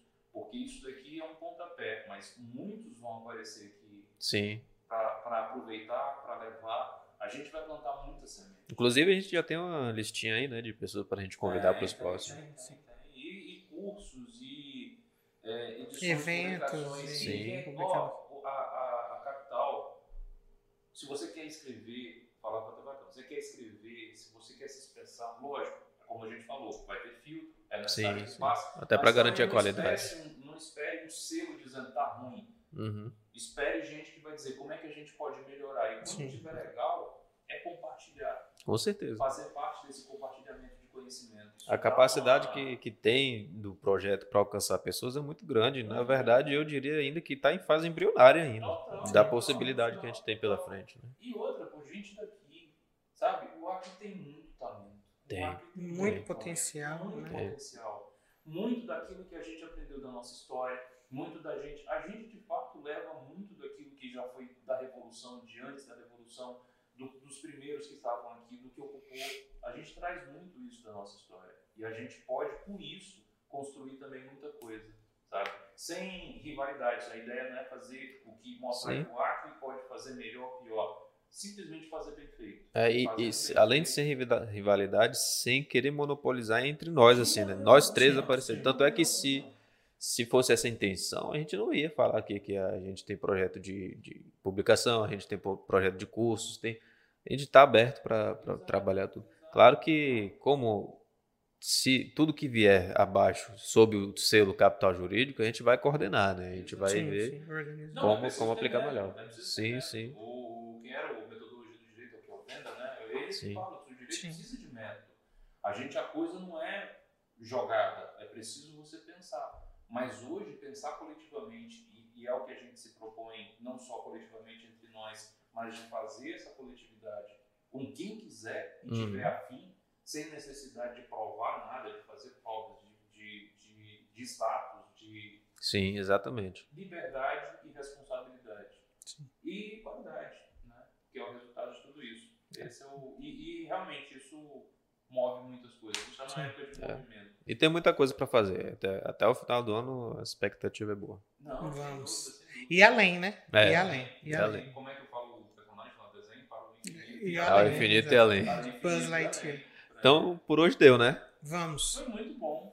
Foi Foi excelente. Agrade- agradecimentos mútuos, como é gratiluz que o povo fala, né? É gratidão. Gratiluz a todos. E valeu. Até o próximo encontro aí. Até lá. Valeu Vamos lá. Tchau, tchau. Tchau.